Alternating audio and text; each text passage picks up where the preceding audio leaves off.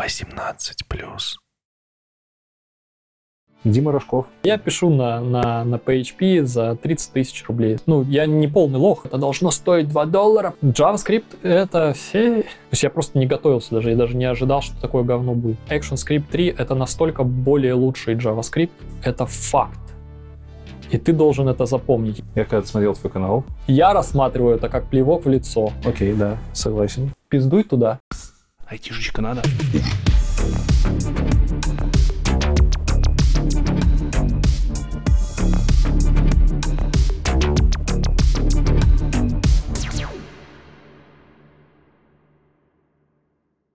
Дима Рожков. Лекс IT Борода. Картынник. Хорош, правильно выговорил. А, Спасибо, что приехал. Нет проблем, рядышком. Через мостик перешел. Как, как жизнь сложилась, да? Ага. В Герлице сидим. Один в Польше, второй в Германии. Да? Нормально сложилось, что? Все там будем. Я посмотрел несколько интервью с тобой.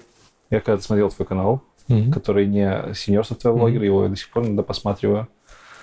А, у тебя был еще канал личный, Мгм. есть. Да, сейчас есть. И, по-моему, ты там даже выпускал видосы лет шесть назад, либо на своем основном канале, когда вы были где-то в странах то ли Азии, не Азии, где-то вот там, Да, в в Европе Таиланде. жили, в Таиланде, да. На основном канале. Но вроде как я нигде не слышал, наверное, в разрабах чуть-чуть, про то, как ты жил в России. Вот. А, ну да. Расскажи, э, где ты родился, где ты жил, как это было, как происходило твое детство, проходило. Меня зовут Фил Ранджин. Э, Я специально распустил волосы и отпустил бороду, чтобы, если что, я потом постригусь, сбрею бороду и пересеку границу спокойно. Да, мы понимаем, что ты умеешь сарказм. Спасибо.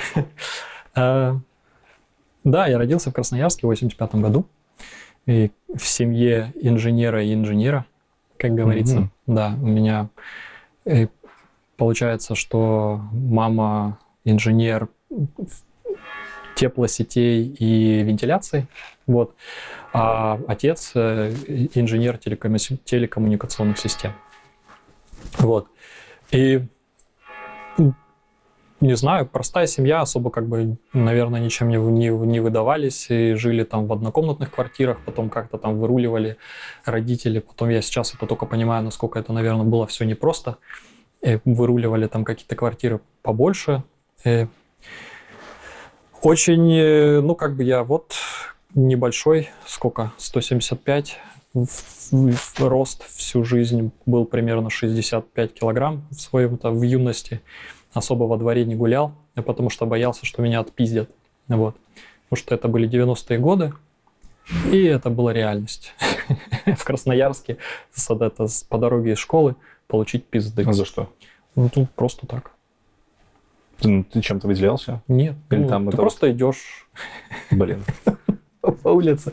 Ну, это на в самом деревне деле... было не так. Ну, наверное, в деревне просто как бы люди э, друг друга чуть больше знали. Мгм. Вот, а там ты как бы, это же город большой, хуй пойми кто ты. То есть это, ну, полуправда, полувымысел, конечно, но тем не менее, вот. И как бы там особо, наверное, ничего интересного не было примерно, я даже не помню, я путаюсь в этих в показаниях, когда это примерно произошло, когда в доме появился компьютер. Вот. Подожди, до компьютера. До компьютера мне, во-первых, я топографический кретин, мне нужно понять Красноярск. Красноярск это середина России. Вот там Ага, как то бы есть многие- это уже Азия, прям какая-то там Э. восто- Западная Азия. Западная, да? Нет? Это за хребтом. Это за Уралом, да. За Это, Уралом. получается Сибирский фе- федеральный э, округ в форме хуя. И прямо вот по центру э, город Красноярск, да. Так. Вот если приколоть, то можно крутить. А, Так, то есть у вас полноценная зима, лето. У нас резко континентальный климат, именно поэтому Мю- в Мюнхене нравится больше, чем в Гамбурге, например, потому что в Мюнхене все-таки ярко выраженные времена года. Э, И э, да, в Мюнхене еще, ну, как бы из окна не видно, но рядом горы. И мне нравится, что они рядом, и, в принципе, я их могу увидеть. Э, С, с водой немножко проблемы, то есть у нас там течет река Енисей, это самая полноводная там река, одна из самых полноводных рек. Она не очень широкая, Мгм. но глубокая, до хера воды там. Вот, горы, вода, это для меня как-то оказалось очень важно. Вот не березки, а горы и вода. Это в Мюнхене. Да, поэтому в Мюнхене э, В я Красноярске чувствую- так не было. В Красноярске именно так и есть. Я почему Там есть говорю? горы? Да, там есть горы, там, получается, есть э, Красноярские столбы, это заповедник, э, там есть выход А, я- я- гранитной я породы. Видел, я видел про это очень Да. офигенно красивые штуки. Да, вот. И, собственно, там ты видишь их прямо. Ты в Красноярске находится, как чуть ли не знаю, не в котле вот этих гор. То есть ты их отовсюду видишь, и туда ты прям на автобусе можешь на городском уехать, погулять. Ну и в зависимости от того, насколько ты далеко хочешь пойти по, по столбам, то есть ты, соответственно, можешь либо там есть да, первый, второй столб, это легкотня, а некоторые люди там ходят с какими-то там саморисованными картами, встречают бурых медведей на этих тропинках. То есть там можно уйти довольно далеко. Вот. Гранитные скалы, э, люди там очень часто любят лазят, лазить, разбиваются вот, на столбах, поэтому такая вот штука. Это глушь российская или Нет, э, миллионный город, Красноярск. округа, деревня, все вот, такое? там это получается, да, там все, понятное дело, все это есть. Там маленькие всякие городки-сателлиты, городки с номерами. есть? с номерами? Ну, Красноярск 26, Красноярск 45. Секретные городки, А, окей, понял. которых нет на карте. Мгм. И вот, эм, там есть ГЭС, Красноярская ГЭС, она напечатана на 10 рублях. И вот для, до нее это город Дивногорск, рядом как раз подстроен был под эту ГЭС.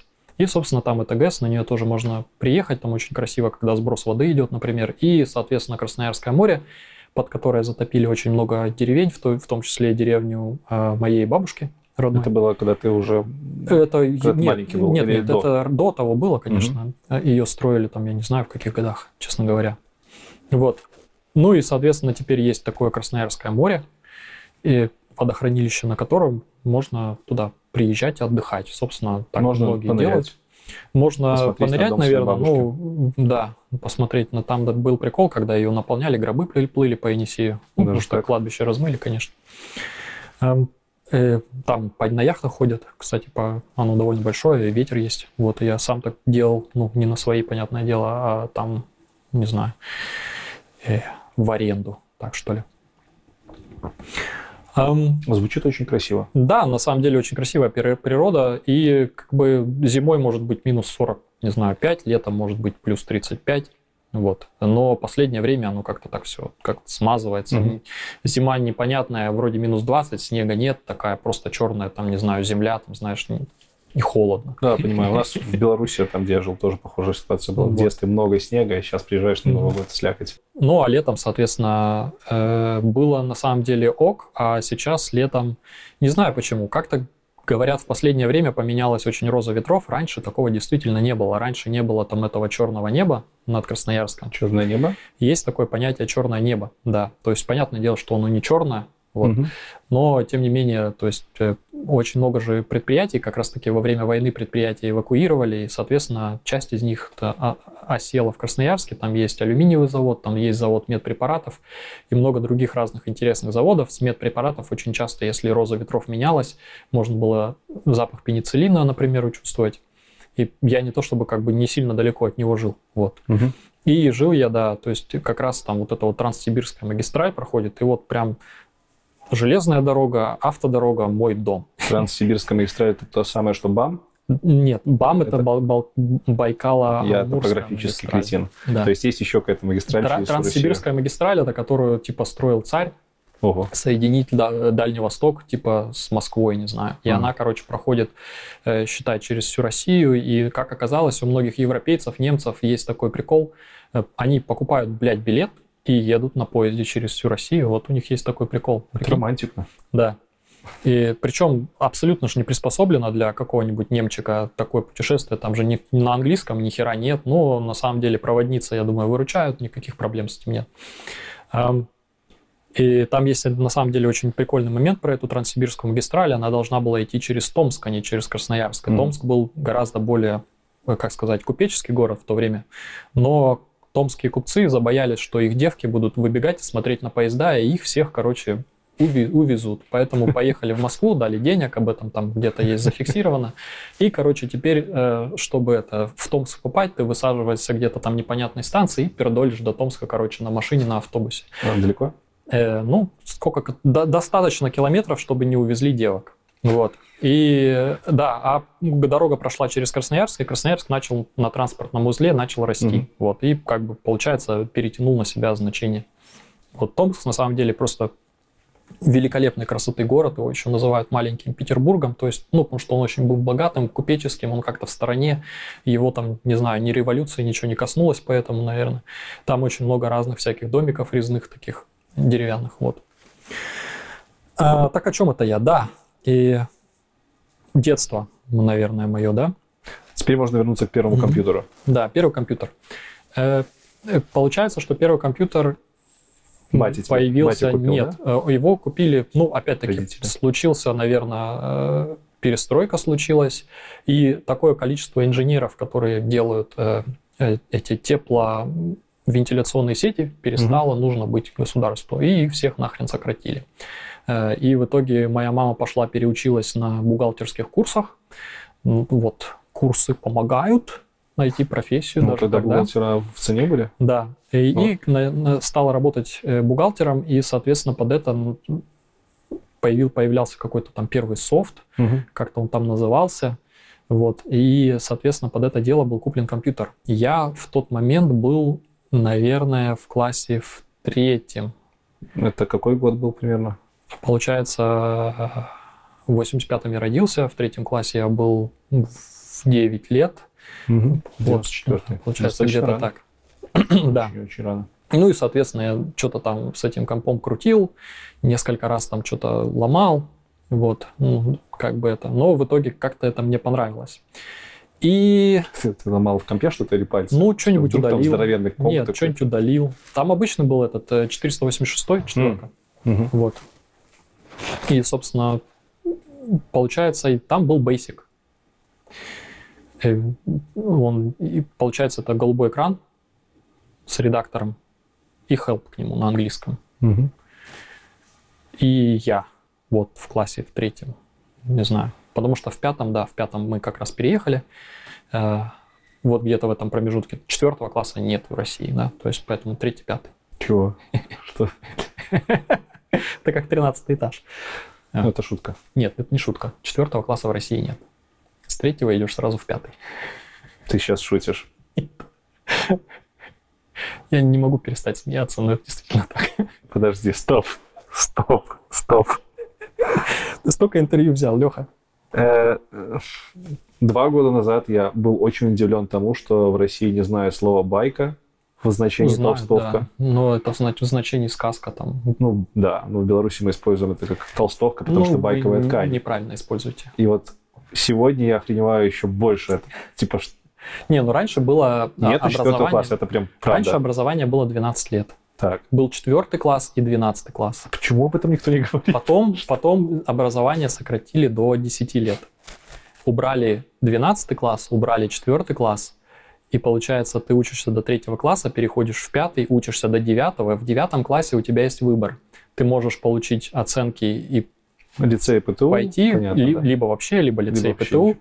либо доучиться еще два До- года, до 10-11, и пойти в университет. блин, мне все равно кажется, что ты меня стебешь. То есть, Нет. серьезно, сейчас во всей России нету четвертого класса под номером 4. Вот Я думаю, что четвертого. до сих пор нету, да. Фак. Вот. То есть Окей, Русский человек- надо сжиться с этой русский мыслью. человек сразу же понимает, что где-то его немножко, наверное, обманывают. Да, да, да. Потому что четвертого класса нет. Ты идешь сразу в пятый. И да, Basic с синим экраном. У меня даже, по-моему, словаря не было русско-английского книжки. Я не знаю, как я это читал. Ну, блядь, просто я думаю, что я это как-то что-то, какие-то слова я, я знал из игр, сопоставляя то, что я вижу на экране и то, что мне пишут. Подожди, а какие игры там были? Ну, там были какие-то примитивные игры под А, DOS. а, все, понял. У тебя был комп, на нем были игры, отдельно на, была на нем было, на нем было Basic. немножко э, игр. Э, теоретически комп был куплен по бухгалтерию, софт Мгм. этот там тоже был. И Basic там был, потому что он, видимо, шел в комплектации с MS-DOS. Мгм. Вот. И ты заинтересовался Basic. И я, да, увидел, я как-то подумал, что, о, наверное, вот это используют, чтобы написать все то, что здесь есть. Ну, так, программирование же. Ну и еще как-то кто-то там говорил, программирование, программирование. Ну, блин, тебе повезло в том плане, возможно, что у тебя родители инженеры, и Они- может, ну, они про это говорили, ну, как-то в 94 году про программирование говорили. Может быть, они как-то говорили, то есть отец, в принципе, был связан с, теле- с телекоммуникациями, не то чтобы там Мгм. э, он там занимался каким-то программированием или еще чем-то, они программировали в свое время с перфокартами, вот. То есть они были знакомы с тем, что машину, ну и, наверное, говорили, что ну вот теперь это как-то программируют по-другому, мы не знаем как. Мгм. Потому что знать они этого не могли, гарантированно. Они не занимались программированием. Вот. Но, тем не менее, была эта среда, и я что-то начал с ней делать. Вот, без вообще, без никого. У меня не было ни учителя, у меня не было книги по Visual Basic, нихуя не было. Была, блядь, эта среда и help в ней на английском. И ты прям писал код. И я писал не просто код. открывал, закрывал ее, а прям писал. Писал код. писал. Там, ну, какие-то, наверное, были примеры, хелпы, я как-то, наверное, понимал, что оно как-то работает, какие-то там есть циклы, что-то есть. Э, как бы pinnacle, знаешь, вот это типа верхушка этого, это когда я написал э, телефонную книгу с сохранением данных в файл.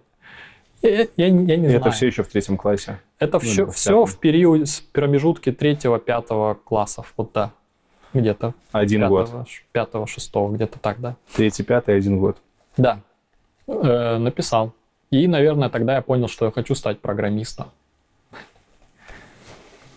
Ну, работает же, ну и как бы типа, блядь, наверное, это перспективная штука. Ну и родители такие, блядь, наверное, это перспективная штука. Ну, потому что был компьютер, и все понимали, наверное, что куда-то туда оно и будет Блин, идти. ну, очень рано, очень рано. То есть, видишь, опять-таки, штука в том, что у меня работа матери была связана, то есть она использовала компьютерную программу в своей работе. И она реально ей облегчала делать, автоматически делала какие-то документы за А ты нее. ей впоследствии писал какие-то Нет. программы? Нет. Но Окей. вот это понимание того, что кто-то написал какую-то программу, которая сделала легче то, что мы там учили, Мгм. это был, кстати, понятное дело, эта программа была один из бухгалтерии. То есть, ну, вот с тех самых пор. вот так давно, да, эти ребята работают. Э, И, наверное, вот это понимание двигало к тому, что, блядь, ну оно будет все как-то так. То есть это была, понимаешь, это был такой переломный момент, который...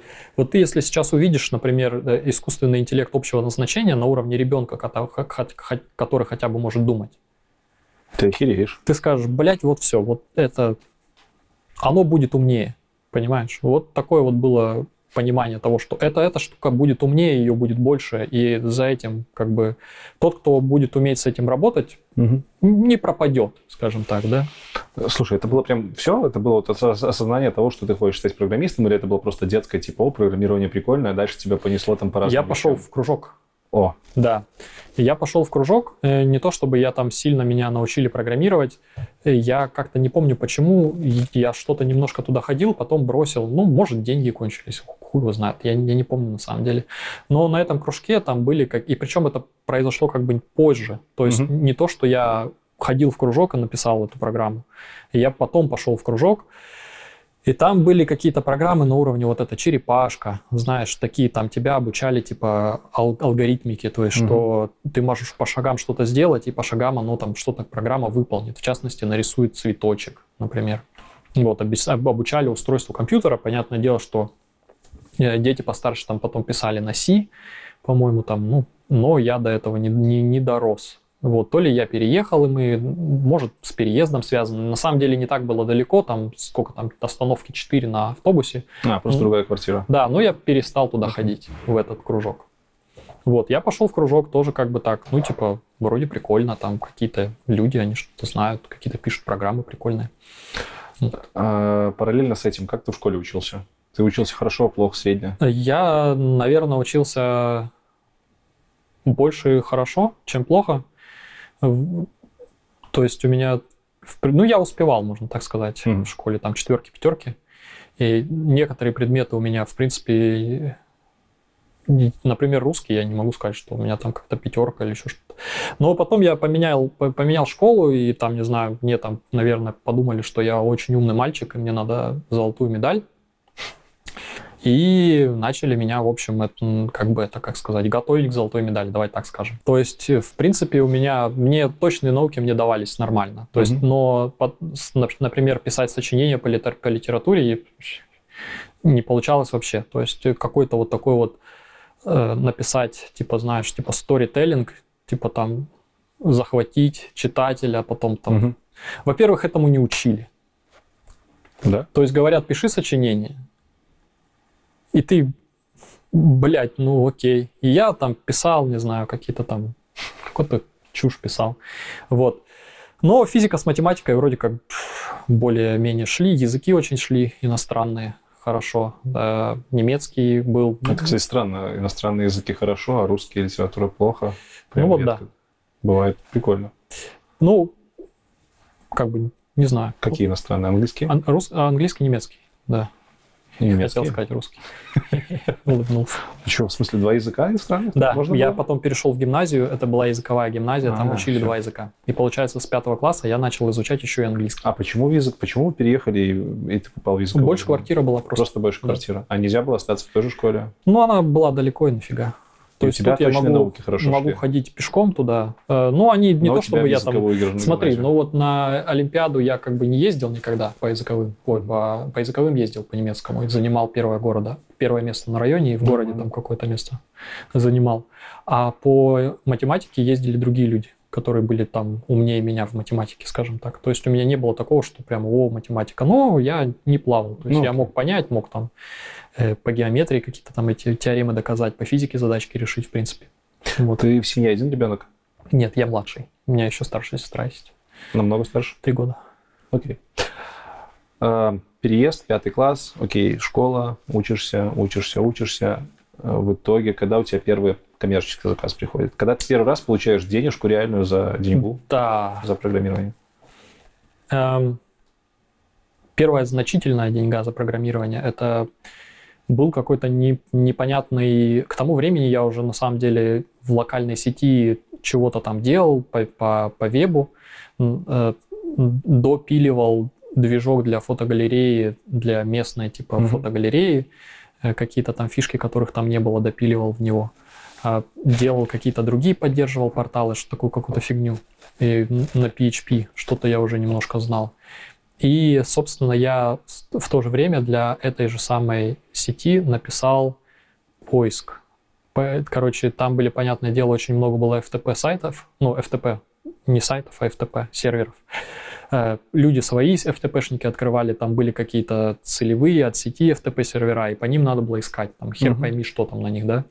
Я написал э, паука, который по этим FTP-шникам э, лазил, то есть более того, ну, я там договорился с админами, они начали выгружать с- файл-лист в определенном формате, как эти FTP-серверы поддерживали, там, в определенное место. И вот мой, короче, паук собирал эти файл-листы, запуливал их э, в MySQL, и э, точно там, как бы, э, там были примитивные э, полнотекстовый движок в этом, в, My, в MySQL.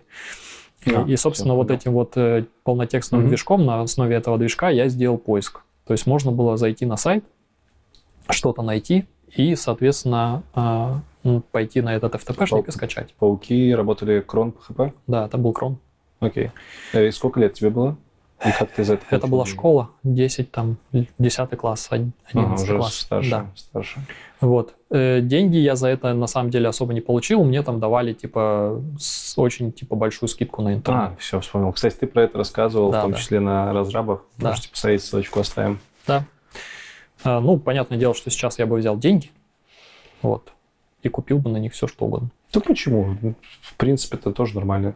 Нормальная вещь. Не. Меня, кстати, это удивило в разрабах. Ты там то же самое сказал, что лучше нужно было Да. брать деньги, чтобы самому определять, что, что купить. Купить скидку, либо что-то другое. Э, Другой бы человек мог бы сказать, например, что там хорошо, что хоть что-то дали, это какое-то поощрение, какой-то фидбэк, это уже Мгм. неплохо, особенно то, что первый. Меня удивило, что вот ты перевел это в стезю того, что надо было все-таки взять деньгами. Смотри, Это- я могу немножко раскрыть эту Давай. мысль. Во-первых, э, с одной, там по-разному можно рассматривать. Можно было рассматривать, типа, давайте вы будете мне платить маленькую зарплату. Мгм. Да? Понятное дело, для них это было сложнее, как-то надо было что-то делать. Понятное дело, что поставить скидку и на интернет им проще. Ну, с точки зрения даже фина... юридич... не знаю, юридической, там вряд ли кто-то запаривался, но чисто по фирме проще так сделать, чем кому-то платить помощи ребенку, какие-то деньги. Э, но, тем не менее, получается, что вот эта моя скидка, это был типа персональный тарифный план, и он начал, инфляция начала его есть с точки зрения того, что появлялись новые тарифные планы, которые оказывались выгоднее, чем мой. Mm, ну, понятно. И получается, что с течением времени мой, да, мой интернет, где я платил 2 рубля за мегабайт, это было типа прям кучеряво вообще. Э, получалось, что он стал как бы мне невыгоден, я просто перешел на другой тариф. Вот. А, хорошо. Красноярск. Угу. Поступаешь ты? В, в Красноярский политехнический институт, но на самом деле э, он стал называться Красноярский государственный технический университет. При тебе уже или? Э, еще, да, перед тем, как я туда поступил. Mm-hmm. И он, собственно, в, в себя вот этот политехнический институт вобрал, и еще там некоторые другие. А уже когда я там начал учи, продал, учиться и заканчивал, я уже Сибирский федеральный университет, когда они Что объединили а, еще Красноярский okay. государственный университет. Вот. Ты один из классов, получается, закончил? Да, я закончил. С золотой медалью? Золотой медаль. А, где эта медаль сейчас? В Красноярске. Что с собой не забрал? Зачем? Красный диплом там же. Фак, у тебя еще красный диплом. Окей, на кого ты учился? Ты же знаешь, что у меня красный диплом. Даже был да, у нас были был целый выпуск про да, классный. Были да, коллабы такие. У меня память как у рыбки. Внезап... Внезапный коллаб был. Ссылочку на видос оставим, да. где мы там рассказываем, почему не нужен ему этот диплом. На, на самом деле нет, прикольно, знаешь, в чем дело? То есть я там очень много говорю, типа, ой, я нифига не помню, нифига не помню. Но память именно так работает, что потом на следующий день, да, блядь, помню. И даже помню, что учили. То есть она просто где-то там в далеком ящике. Вот, и ты как бы запустил этот механизм, а оно потом там, знаешь, эта архивная система где-то достала. Да вот, блядь, оно помнишь ты это все, напиздел там с три короба. А ты на работе прямо это чувствовал? А, слушай, ну Что оно же база данных, как минимум. А, давай, данных. давай сначала на кого ты учился, да? напомнишь и мне, и зрителям, а потом расскажешь. Э, получается, это э, геоинформационной системы кафедра. То угу. есть на кафедре, собственно... Факультет? Факультет информатики и вычислительной техники. Угу. То есть, ну, как бы по, по большому счету там готовят специалистов, которые могут работать с географически привязанными данными, то есть с картами в цифровом формате. Погодники? Нет? Ну, в том числе, да, то есть если тебе надо, допустим, спрогнозировать, как, не знаю, там, где будет собираться вода, угу когда пройдет дождь, ты это можешь сделать, у тебя есть карта, там есть рельеф, ты можешь запустить там в программе какую-то, э, как бы, как сказать, обсчитать, где она там будет собираться. Вот. Если кто-то из моих преподавателей смотрит, я все еще все это помню. Вот. И э, в основном, да, в основном цифровые фотографии со спутников, обработки их, потому что они приходят там в разных абсолютно каналах, там каналов гораздо больше, чем просто видимый канал, там есть всякий инфракрасный, там ультрафиолетовый канал, радиочастотный канал, который позволяет там сквозь облака смотреть. Вот. Всякую такую э, ерунду учил. И немножко программирования там было. Вот. То есть программирование там было с точки зрения того, чтобы ты мог написать небольшую программу, которая, ну, собственно, вот эти байты могла бы обработать.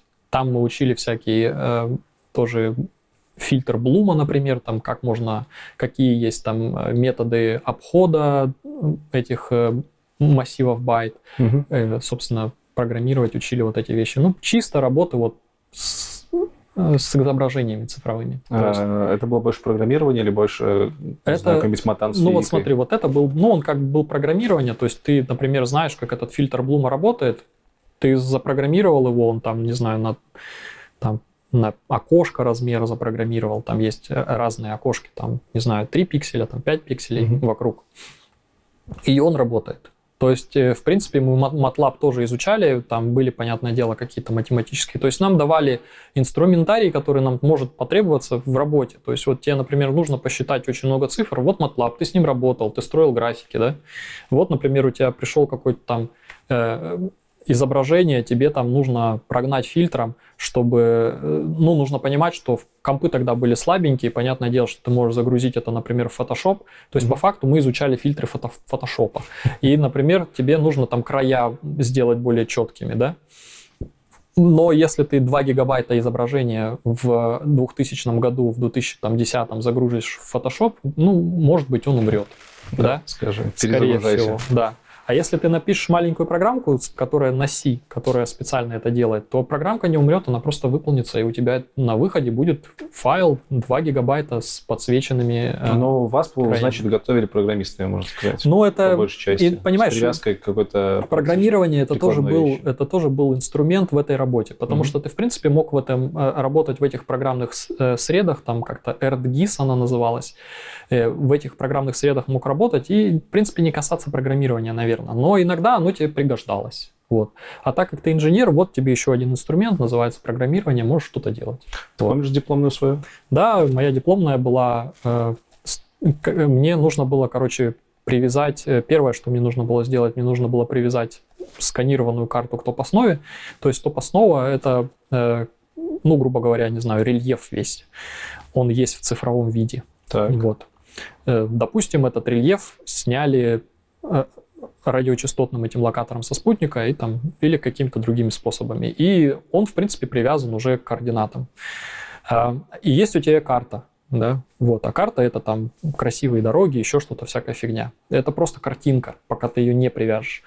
И, собственно, первая часть работы была, я сидел в секретной комнате, потому что карты эти военного масштаба, все, что, все, что В смысле, большая детализация. да, все, что крупнее, получается, а, одного метра э, разрешения пятна, да, это типа военный масштаб. А И, Да ладно, Google, по-моему, некоторые области побольше подсвечивает.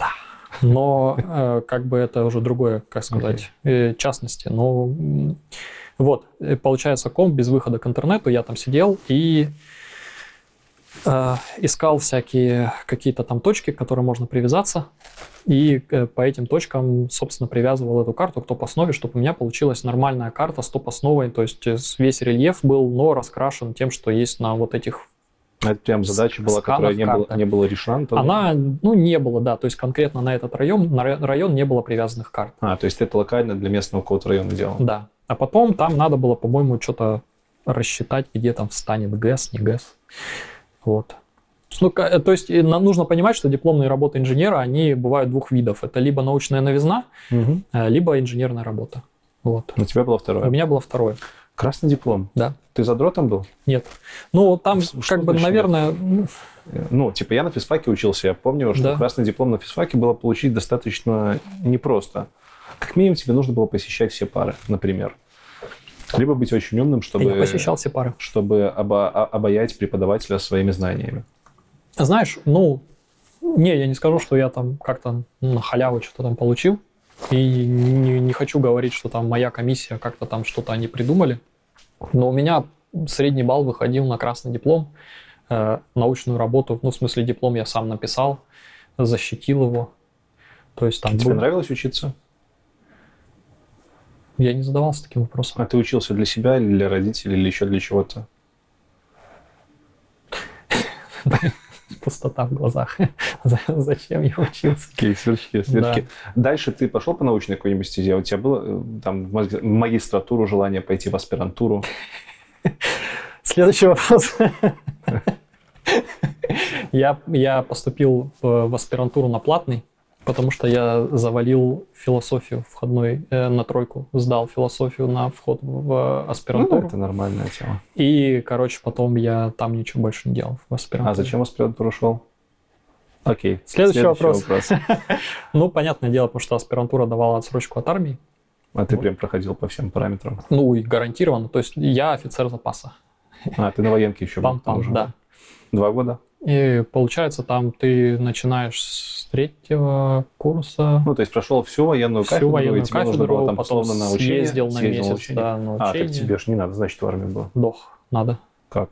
Ну, Ну, в Беларуси не надо после военки обычно. Ну, как бы там, как на повезет. учение раз в год, по-моему, там ребят Там катались. принимали в то время Да. как раз-таки э, у нас многие ребята, с которыми мы, собственно, шли и проходили учения, в частности, с электромеханического факультета, они пошли, э, ну, видимо, электромеханики чуть были нужнее там, вот Мгм. они шли.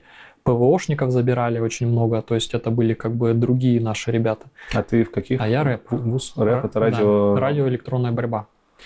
Но М, нас тоже переделывали типа, в ПВОшников. В ПВОшников переделали. Да. Э, с тем же инструментарием. Ну, там типа, Словно радищики, которые Да. на, пере- на ты, ну, ты. Понятно. тебя там, не знаю, призывают, ты первое время типа Просто пушкой. Гаусса паришь по самолетам. Нет, радиоэлектронная борьба не, Я- так я, работает. Я шучу. Э, Электромагнитную мину забрасываешь просто. Ну Ладно, это не столь важно. Просто интересно было, типа, зачем магистратура и как с армией сложилась.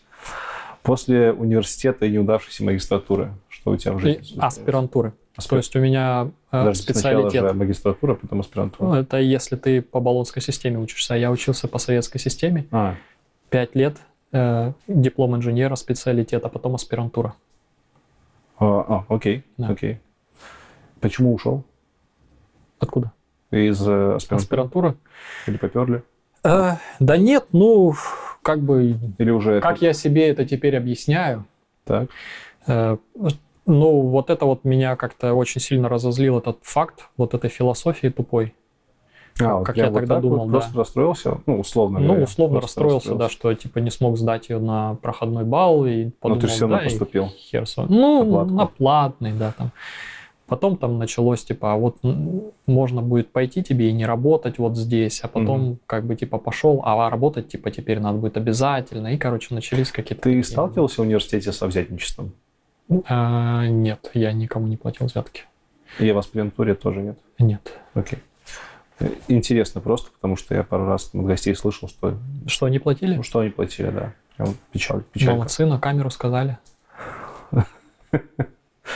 А, Не, я не платил. ты параллельно работал уже. Получается, что вторая половина пятого курса я пошел работать, да. Это что было? Э, Работа была, студия метадизайн такая была в Красноярске. Э, Они занимались созданием сайтов, понятное дело, и у них еще были свои проекты. Вот.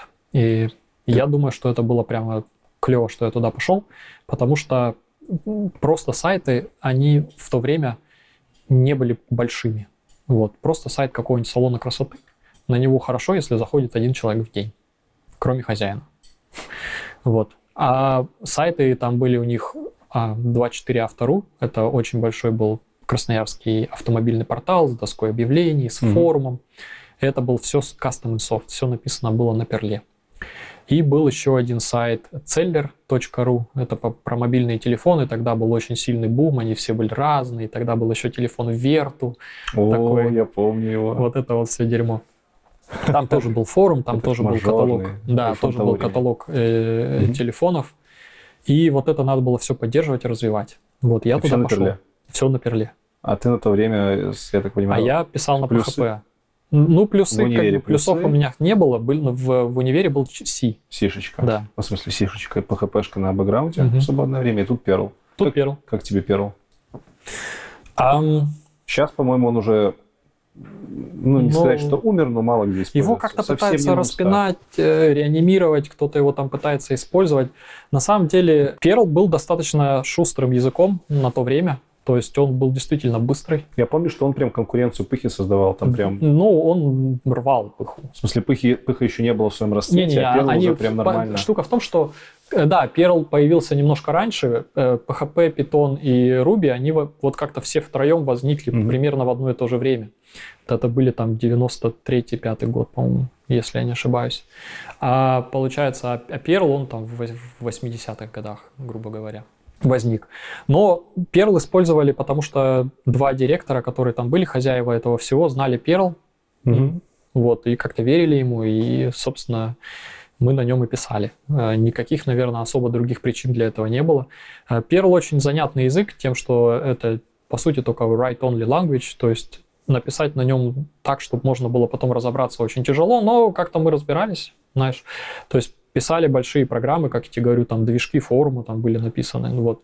И, ну, вот эти вот большие сайты, почему я говорю, было очень интересно именно посмотреть, как они работали. Но там тоже были такие ухищрения, что э, так как нагрузка довольно-таки большая, а данные обновляются, ну, не, не то чтобы очень часто, а, некоторые данные мы генерировали в HTML, то есть они статикой лежали на, на сервере. и- То есть вы этот, эм, то, что сейчас у нас модно, вы делали ее уже тогда, сервер рендеринг. ну, ну, SSR. типа того, да.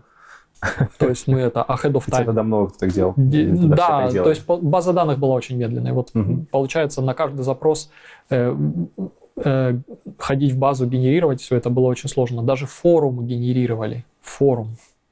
То есть там потом это... э, Я работал с Егором, вот э, с Егором у меня довольно много видео на канале, мы даже начали новый подкаст, надо вот записать новый. С знаю. Егором? Егор Балышев, вот. Мгм. Он тоже в Германии сейчас. И он там был, я туда пришел, он там был, он там был, не знаю, там старшим программистом, веб-программистом, то есть кроме него программистов там больше других не было. И вот он писал вот такие какие-то сумасшедшие штуки, и в принципе у него как-то больше вот к программированию, поэтому э, тяга, чем у меня. Но вот он много чему меня научил, таким каким-то э, сумасшедшим вещам там э, в Linux, то есть э, Linux, какие-то командные утилиты Unix, в том числе и э, я знаю благодаря вот этому опыту, этой первой работе. Я вот все, что там, считай, научился, как бы администрированию серверов по SSH, там всяким вот этим каким-то непонятным э, SED, AVK, э, VC, Unique э, и другим пайпам э, в, э, в шеле, в баше э, Unix я научился там. И кроме этого, в принципе, я особо не... Да, как, как из Vim выходить, тоже там научился. Вот. И, собственно, э, как-то потом мне особо даже не, понадо- не потребовалось это расширять, потому что я как бы ну, получил до- довольно-таки хорошую основу, которая м, ну, вот до сих пор использую. Слушай, ну у тебя еще в университете база была заложена. Ну, в университете она была чуть более общая, да, то есть там, да, то есть получается там были базы данных, э, там были какие-то алгоритмы, э, структуры данных, потом там э, шифрование, там всякие коды шифрования, там код Хафмана, Шеннона Фано, там какие-то другие такие вот и простые кодировки. А, Да, то есть, и, понятное дело, там еще там всякие разные кубы данных, там OLAP, там всякие модели, которые проходили, еще там всякие такие вещи.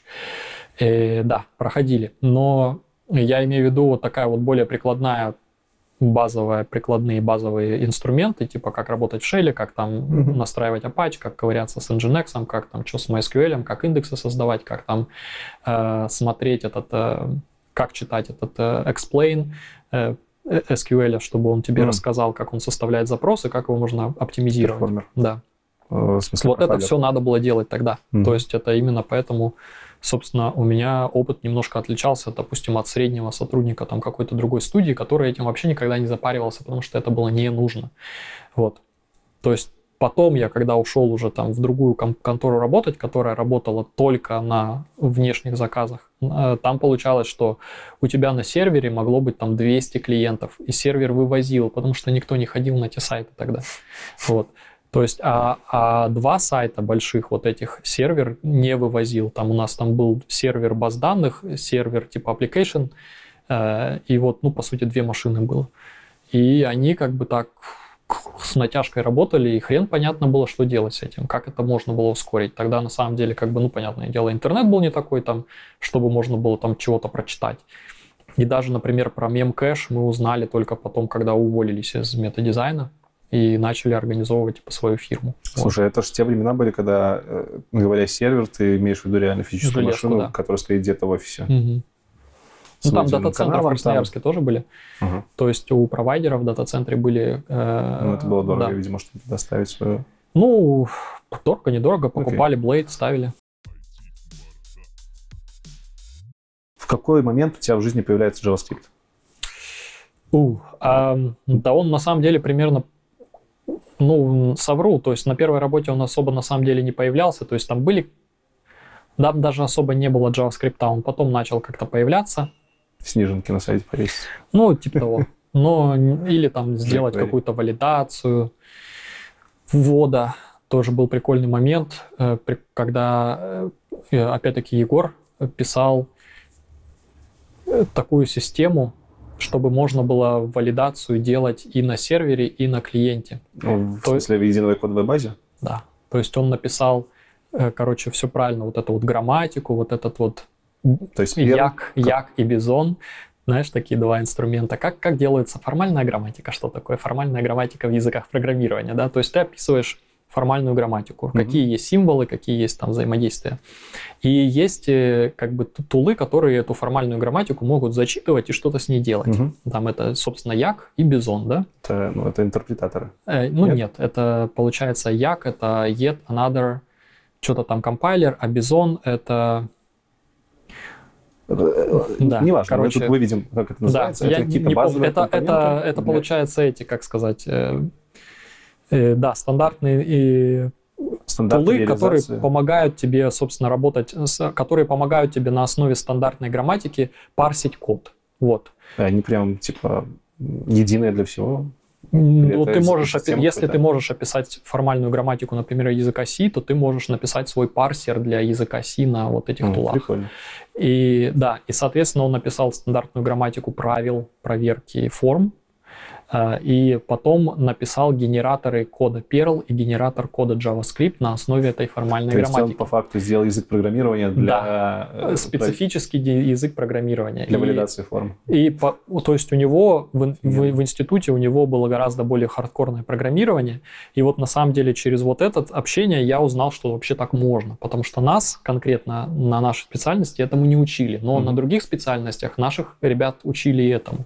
Вот. И с тех пор я знаю, что так можно. Вот. А, примерно тогда появился JavaScript, то есть с JavaScript мы что-то делали, какую-то валидацию на клиенте, Эм, но JavaScript был очень такой хмурый, скажем так, в то время. В то время такой одним из первых таких фреймворков на JavaScript это был... а, jQuery? Или нет. это еще до jQuery? Knockout? Нет, это Раньше. позже. господи, как же он назывался? Ember, Next.js. Next.js. Да. Да, был такой. Его потом Knockout, по-моему, был преемником него. Может быть. Вот, и, короче, с этим экстом это было, наверное, первое, что такое я посмотрел, и вообще не понял, как это работает. Просто м, как это фигня. И примерно в этот момент мы как раз-таки ушли из метадизайна делать э, свою этот MadRocket, и там стало больше JavaScript, там появился, начал развиваться jQuery, где-то это был, получается, 2008 год. Вот. Ты говоришь свою, это была твоя компания уже? Да. С кем-то? С Да, Егором? ну вот с Егором и еще Женя программист. А, Ну, не программист, а дизайнер. Да, мы делали типа веб-студию сейчас. Долго прожила она? Ну, как бы она юридически прожила дольше, чем прожила фактически. Там Ну, понятно. это был 2008 год. Мгм. Вот, 2008 год случился кризис, и э, ничего там, как сейчас под пост это поправят, война же началась. Вот, э, да, действительно был, э, в Грузии начались события, но на самом деле не из-за этого там начали как бы сворачивать заказы. Мировой кризис Ну, финансовый был. в Доткомы, Да, да. И как бы все начали как-то. И тогда и в интернет особо кто никто не верил, а мы под это дело ушли. Мгм. Ну, не под это дело, мы, мы уходим, грубо, грубо говоря, в, ию- в июне, в августе случается весь пиздец. И мы такие, А на российском рынке это отразилось? да, ну, как бы понятное дело, что, э, в принципе, везде стало меньше денег, везде люди Мгм. как бы... э, Даже больше того тебе скажу, что получалось так, что вот эти вот компании, из которых мы ушли, они там начали делать, например, сокращенную рабочую неделю, типа они работали три дня, Чтобы косты сократить. чтобы сократить зарплаты, но при этом, чтобы не увольнять людей. Мгм. То есть потому что у них там тоже стало э, меньше э, При том, что работы. это не аутсорс разработка Нет, нет, это было на внутренний рынок. внутренний рынок. Более того, там получалось даже как. Мы работали одно время в, в офисе с командой, которая делала сайт Росработа.ру. Э, Был такой сайт. Он еще назывался первое время как раз Job, потом они сделали Росработа, а сейчас начали приходить письма, судя по всему, снова как-то пере- переименовали. Мгм.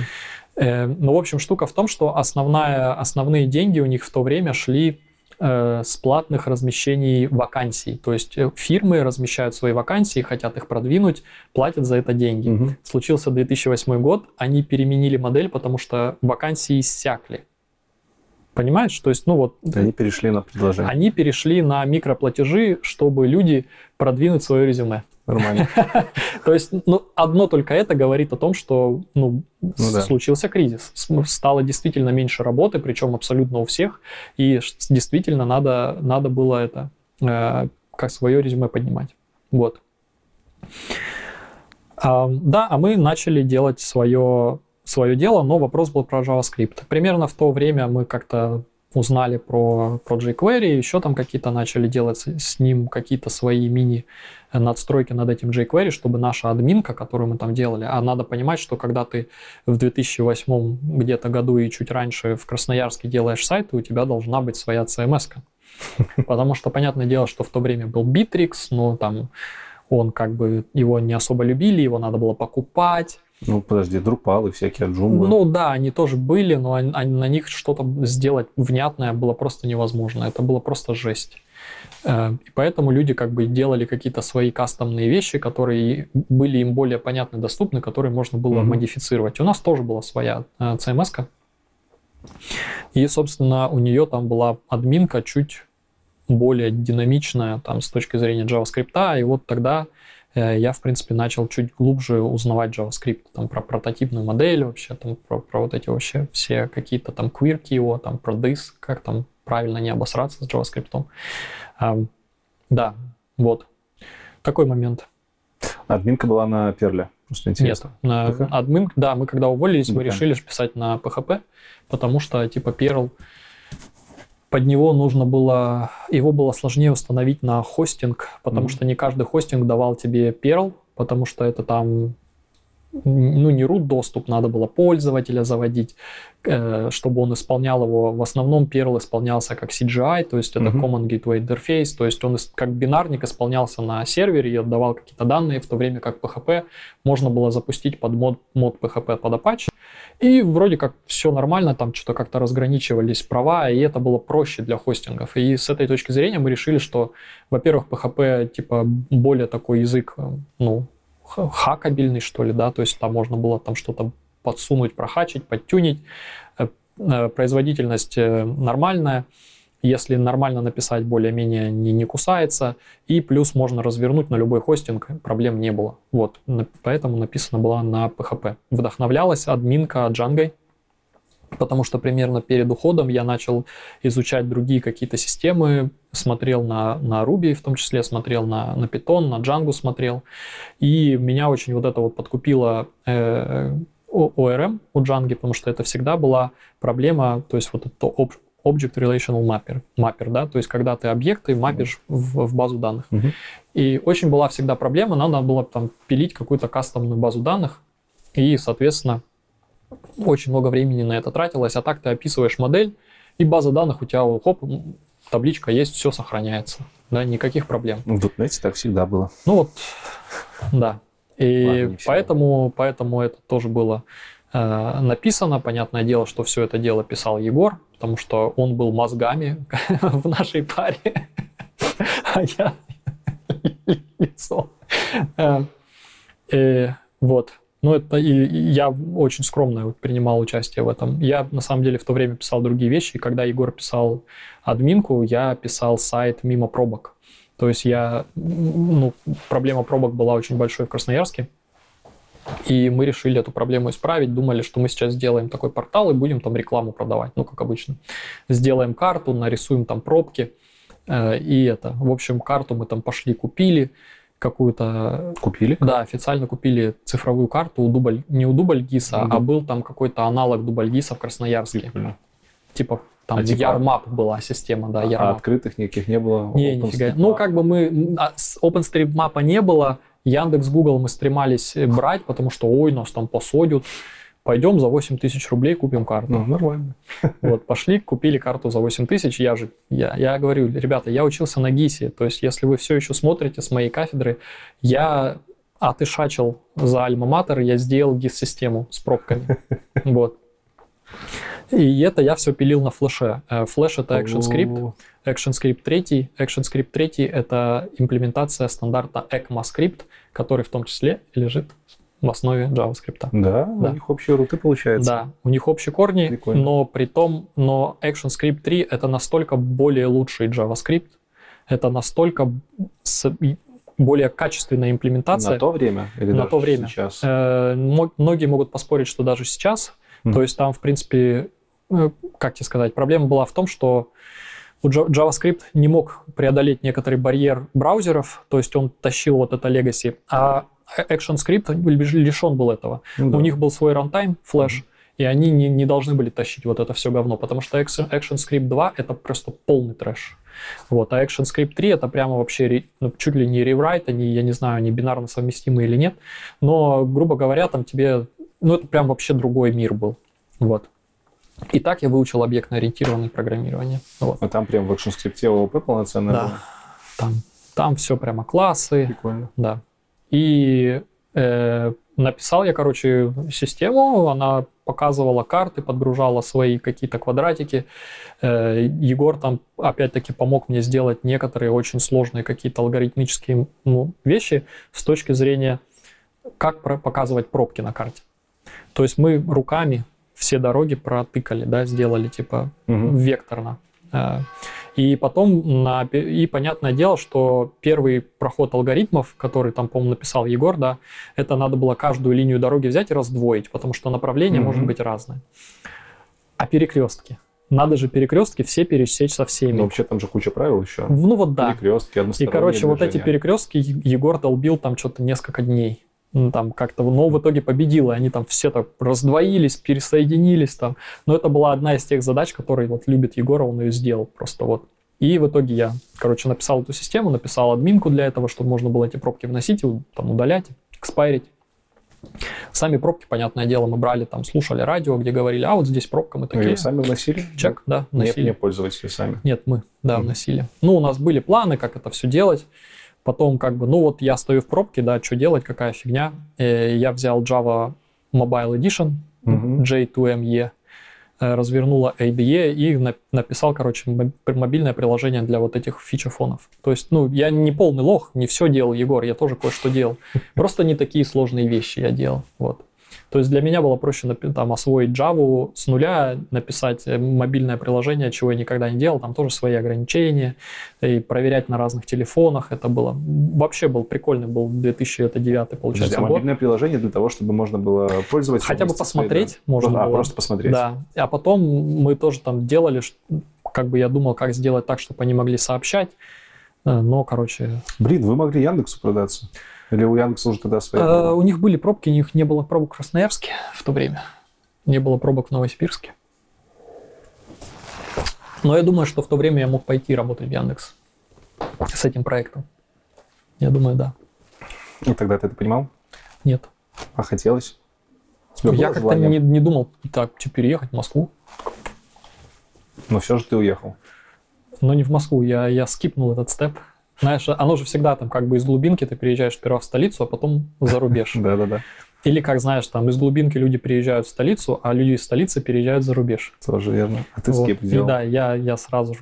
Это примерно... Мы, мы уже подошли по временным рамкам к твоему переезду или нет? Или- Нет, э, ну, то есть получается, что была фирма, потом, ну вот из-за кризиса, Мгм. э, отсутствия денег, там все разбежались. Э, Потом, э, получается, я ушел еще, работал некоторое время, вот э, фирма Intec Media, Э, там мы делали, по сути, просто сайты. Тоже начали делать свои проекты, но как бы я до этого не дошел. Вот. И, соответственно, примерно в это время, в этом, это 2010 11 год, не знаю точно, я пошел, узнал, что есть какие-то метапы Красноярске, там собираются какие-то программисты по воскресеньям в Travelers кофейне и сидят, пьют кофе и рассказывают там за жизнь. Я туда пришел, тоже там, и, а, меня там тепло приняли, и они все писали на Руби. Мгм. И более того, они все писали на Руби для заруб- зарубежных клиентов и получали зарплату в долларах.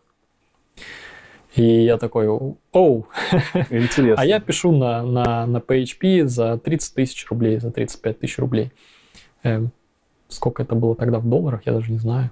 Доллар тогда стоил, наверное, может, 15 рублей, не знаю. На PHP или на JavaScript все-таки? На то время ты... Вот, JavaScript это все, я же тебе еще говорю, вот, был потом, я в Intec Media я писал на PHP, у них Мгм. там тоже была своя другая CMS, -ка.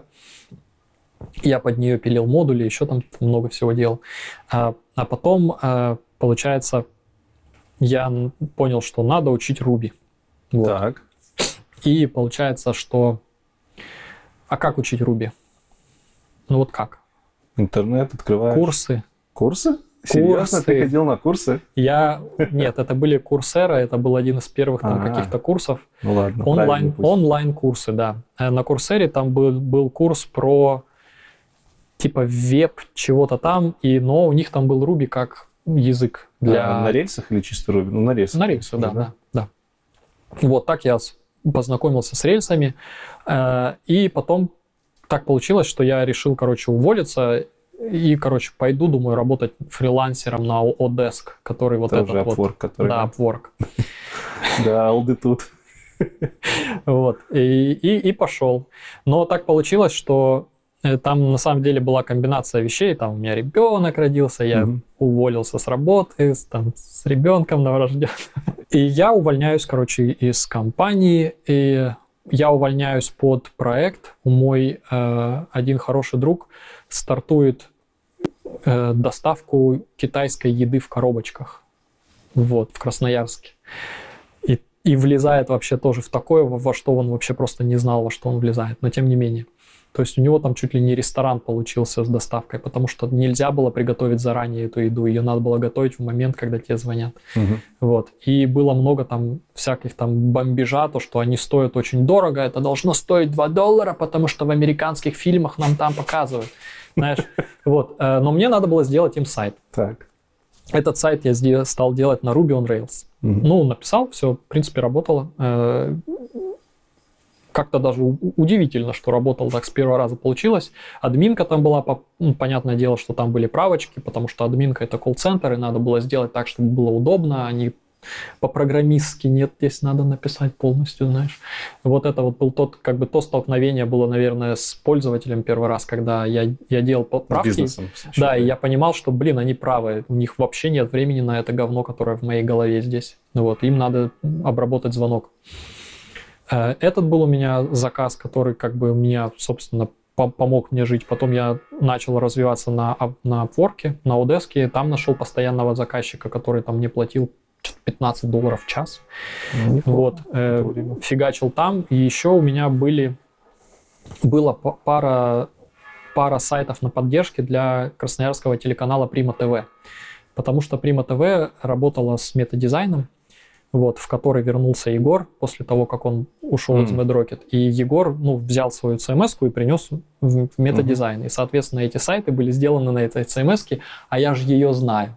Вот. Ну и, соответственно, там как бы у метадизайна было очень много другой работы, как бы им не совсем интересно, видимо, было поддержкой заниматься мелкой какой-то, поэтому человек, там мой сокурсник, который занимался всякими технологиями в Primitive TV, позвонил мне и сказал, давай, Дима, ты их возьмешь на поддержку и будешь поддерживать.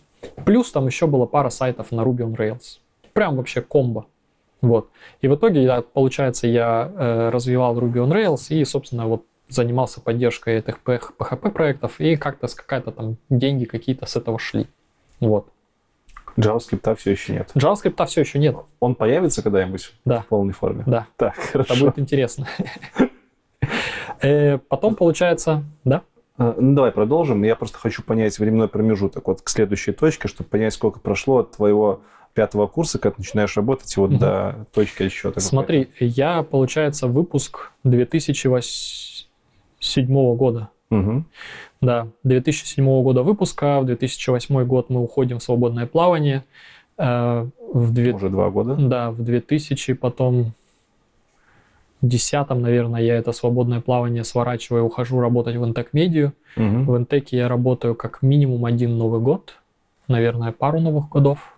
Я по корпоративам просто Пять лет. пытаюсь вспоминать. Вот, и где-то в 2012 рождается у меня дочь. Вот, и это уже Где-то. Ruby. Что значит Это- где-то? В 2012. ну да, в рождается 2012, да. И это уже вот тот период, когда я пишу на дочь. То есть у тебя На уже on 5 Rails. лет опыта на самом деле было. Ну, немало. Ну да, наверное. Вот.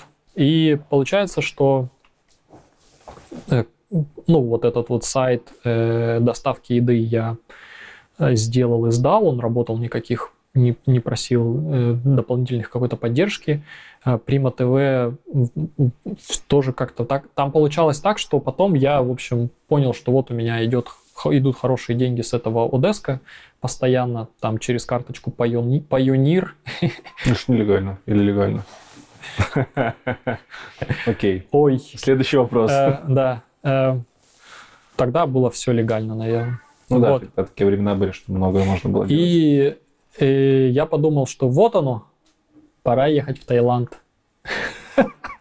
А, все, типа Одеск, непривязанная работа. Да, да, мана Заработок. небесная. А ты хотел уехать?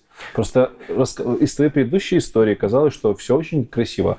Горы, красивый город, хорошее местоположение, тесная тусовка, ты там работаешь, что-то, хороший университет, диплом. Все, все красиво. И тут ты такой... Это был, Таиланд. это был, это был просто следующий чекбокс. Я же не собирался там жить.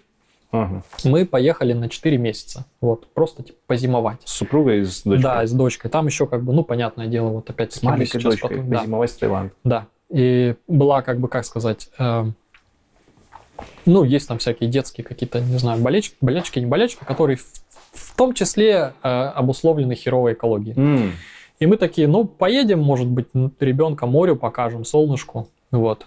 И это, Это была немалая часть решения Да. поездки, потому Э, что может экология быть, мешала ребенку. да, вот. И, короче, мы поехали, и помогло. Да? все прошло. Прикинь, вот так бывает. И да, и в тот момент это был как раз-таки один из тех моментов, когда у меня было два фулл-тайма. То есть в один из тех моментов я подумал, так, а я, в принципе, могу, наверное, это, ну, как-то там так получилось, что мне обратились кто-то еще на Одеске тоже и сказали, что вот у них есть такая работа, и «А не пойдешь ли ты фулл-тайм работать? Я такой подумал, наверное, я смогу работать на двух фулл-таймах. 16 часов. Это была ошибка. Да, я проработал так, наверное, месяца два. Вот. И понятное дело, что денег было, но я их всех потратил в этом же самом Таиланде. И, собственно, Таиланда-то из-за этого я и не увидел, потому что я сидел и работал под Сколько вы в итоге в Таиланде пробовали? Ну, с ноября, по-моему, по февраль, получается, 4 месяца. А, то есть как планировали? Да-да, да. И получается, что вот мы живем в Таиланде, и так э, э, мысль такая во- возникла, что ну вот мы как бы живем три месяца, друзья особо не нужны, э, родственники особо не нужны, вроде бы как в другой стране мы себя неплохо чувствуем, а давай попробуем переехать там куда-нибудь. Почему родственники и друзья не нужны? Ну вот такие вот мы люди, не нужны нам ни родственники, ни друзья. У тебя хорошие отношения с родственниками? Да, замечательные. Э, Но... Повезло с родней. Ну, просто, да, то есть просто как бы э, э, интроверты, не интроверты, Мгм. не знаю. И да, получается, решили, что а давай, пока мы молодые, там, типа, съездим, не знаю, в Америку, в Европу. Не знаю. Хотели в Америку. Как, ну, куда же еще ехать? А, Тут нужно тоже сделать ремарку, и твоя супруга в это время, и там, кем она была, работала, не работала. Не, она не работала, она на пару лет младше меня. То есть я ее как бы... Просто вопрос, потому что если это два программиста, это одна ситуация. Нет, если не это программист. э, там э, один программист и, а- и не программист. и да. не программист, Вот. окей. И получается, что да, одна зарплата. Э, это потом станет очень важным, наверное, в, даль- в да- в да- в дальнейшем повествовании. Но получается, что да, вот мы приняли такое решение, и я начал, короче, рассылать свои резюме, начал там активно собеседоваться. Э, В частности, в частности, в США тоже начал собеседоваться. Но тут еще есть такой один момент, что перед тем, как мы поехали в Таиланд, где-то, ну, в ноябре мы, допустим, уезжаем, а в сентябре мне стучится рекрутер на LinkedIn и говорит, а вот в Германию не хочешь поехать, вот у тебя там Мгм. опыт есть. И я говорю, слушай, я в Таиланд собрался, давай, короче, вот в феврале поговорим с тобой, э, потому что сейчас я точно никуда не поеду. И в том числе этому человеку пишу, говорю, ну, давай поговорим теперь. Э, Он находит мне какие-то там э, собеседования в Германии, и, соответственно, я думаю, ну, Германия, можно, наверное, еще кого-то посмотреть из Германии. И тоже нашел себе там еще пару собеседований. В итоге Америка провалилась, потому что там надо было, там как бы очень было небольшое окно до того, как компания примет решение меня нанять, а потом подаст заявку на H1B Мгм. э, визу. Визу. Э, Это было, получается, я должен был прособеседоваться типа там в марте, а в апреле они должны были уже подать все. И, короче, очень, пол- по- чтобы попасть в этот год, это было прямо не получилось. Вот, вернее, даже была одна какая-то непонятная патагонка, которая говорит, а ты, там, ты нам переведи тысячу долларов, то, что, э, а, а потом мы тебе, типа, ну, знаешь, их вернем. Э, уточню. Патагонка. Ты второй человек, который на интервью это говорит. Это спешка? Ну да, это значит? Я патагонка, это когда из тебя выгоняют пот. То есть тебя, тебя работают так, что... Вчера с Ладом записывались, он тоже говорил патагонка, и я сейчас такой, Ну вот. блин, что? Почему я знаю это слово? И Не ну, это, это был бодишоп. То есть они перепродавали э, программистов. Хорошо, что я не попал. Да, хорошо, что не попал. В Чикаго надо было ехать. Типа, и вообще непонятно, надо, было, надо ли было ехать, потому что, возможно, это был просто развод на тысячу баксов. А вариант вернуться в Красноярск, я так понимаю, не Ну, как-то вот мы Не посмотрели, смотри, экология какая-то херовая, ребенку лучше. Э, В Красноярск, ну, как бы мы вернемся, всегда успеем. Давай попробуем, пока молодые, пожить. А где- сколько ребенку было? Год, два, Да полтора. полтора? Да. Мгм. Это 14 год примерно, 13-14. Да. Это 13 год. Э, принять, то есть мы в Таиланде 13 год, а 14 год мы переезжаем в Германию. Вот. И, соответственно, да, получается, что когда я приехал в Германию, у меня было два собеседования запланировано. Так. То есть вы сначала переехали, а потом ты уже собесился? Нет. Или ты приехал на Э, собеседование? Окей, смотри, то есть, но на пока мы в Таиланде, я собеседуюсь с людьми, Мгм. и я приезжаю в феврале, в мае я еду в Германию на собеседование. То есть я так запланировал, Ты что я приезжаешь в феврале куда? в Россию. А, все. Да, мы вернулись в, в Рос- вернулись в Россию, и там Ну, март-апрель, вот да, март-апрель, там э, апостили поставить на документы. Мгм. Э, еду в мае собеседоваться, и делаю потом документы, и в июле я переезжаю в Германию. Но собеседоваться, как бы я когда приехал, у меня было два собеседования, одно в Берлине, одно а, в Гамбурге. И получается, в Берлине я собеседование заваливаю вообще просто, вообще в ноль, потому что там, короче, начинают типа Google Style. Там собеседование шло, я не знаю, там сколько там часов с перерывом на обед, и каждый приходит и начинает спрашивать какую-то алгоритмическую задачку. И я не решаю ни одной вообще. То есть я просто не готовился даже, я даже не ожидал, что такое говно будет. Вот. Да, а еду в Гамбург, а в Гамбурге я перед этим, понятное дело, делал другие собеседования, другие этапы. Это был сам последний этап, он сайт. Мгм. И, и я делал программирование какое-то, что там еще. И я думал, блин, сейчас там тоже начнут дрочить. Приезжаю, а там что-то какой-то собес с HR, общее интервью с командой. И типа все. Ну, как-то и, офис такой, все такие добро- доброжелательные, там подходят такие, там по-русски здороваются. Там Вот. было много россиян? Или просто знают, Там- выучили слово в качестве Нет, там, комплимента? там были, э, были ребята из Питера, там, Русскоговорящих, Да, скажем там, там из Киева были. Вот. И как-то так я подумал, ну и хер с тем, что я не прошел в ту непонятную компанию с алгоритмами. И, но пока я еще, как бы у меня было там пара дней между этим всем, у меня было еще одно. Там какая-то заявочка была, и я, мне пока в отеле было нечего делать, думаю, да, и сделаю их тестовое. Сделал их тестовое, отправил им. Они такие, о, круто. Я говорю, смотрите, я уже в Германии, в принципе, могу прийти к вам в Берлине. Я говорю, в Берлине мне делать нечего. Они быстро организовали собес, и, и я его тоже прошел. То есть там было парное программирование, еще там надо было что-то там поговорить. Но получилась битва двух, двух контрактов. В контракте, который в Гамбурге, мне дали, ну, чуть больше денег, там дали 53 тысячи, по-моему, или 52 с половиной в год. Это А- после учета? Нет, это до. До вычета. Всегда до. А в Берлине мне давали типа 50, Мгм. и на, на испытательном сроке надо было работать 42 часа в неделю. Что? Да, и я так подумал, ну, ну, come on, вы серьезно вообще? Что по 15 минут в день больше? Э, Чтобы что, почему? Или 2 часа в пятницу дольше работать? Я, короче, сказал, знаешь, чувак, я говорю, я рассматриваю это как плевок в лицо, вот. И он там, о, это giant misunderstanding, там. Ну, и я говорю, нет, чувак, все, я принял решение, я не хочу, короче, в общем, это. Так. Интересный Вот вопрос. так я приехал в Гамбург. Э, В Гамбург. Во-первых, что это за компания была? Большая, небольшая? Да, на какую должность компания. ты э, собесился тогда? Ruby on Rails разработчик. Во все три Во все компании три компании, Ruby? да. Ruby on Rails тогда был очень велик на стартап-сцене Германии. Мгм. Вот. И э, получалось, что очень были нужны программисты. Компания, в которую я собес- собесился вот с алгоритмами, это была компания Davanda. Они делали какой-то marketplace для креативщиков, типа ты шьешь кру- крутые сумки, вот можешь их тут Мгм. продавать у нас. Компания, которая мне предлагала 42 часа, Davanda больше нет, кстати. Э, Они закрылись там через пару лет после того, как я там должен был устроиться работать. Хорошо, что не пошел. А, Компания, которая мне предлагала 42 часа, это компания Crealytics, кажется. Они делали какой-то типа адвертайзинг решения какие-то делали. Мгм. Вот. А компания, в которую я прошел, это Xing или Zing, э, ну, по-немецки Xing. И это, короче, сайт работы. Ну, портал, портал, социальная сеть работников, типа как LinkedIn, только по-немецки. М. Вот, довольно большой сайт. Это компания Unicorn, то есть они миллиард евро стоили в определенном, наверное, сейчас больше, не знаю, на рынке. То есть это большой продуктовик немецкий. Да. Э, Ты проходил собес на немецком, На английском, во все три места.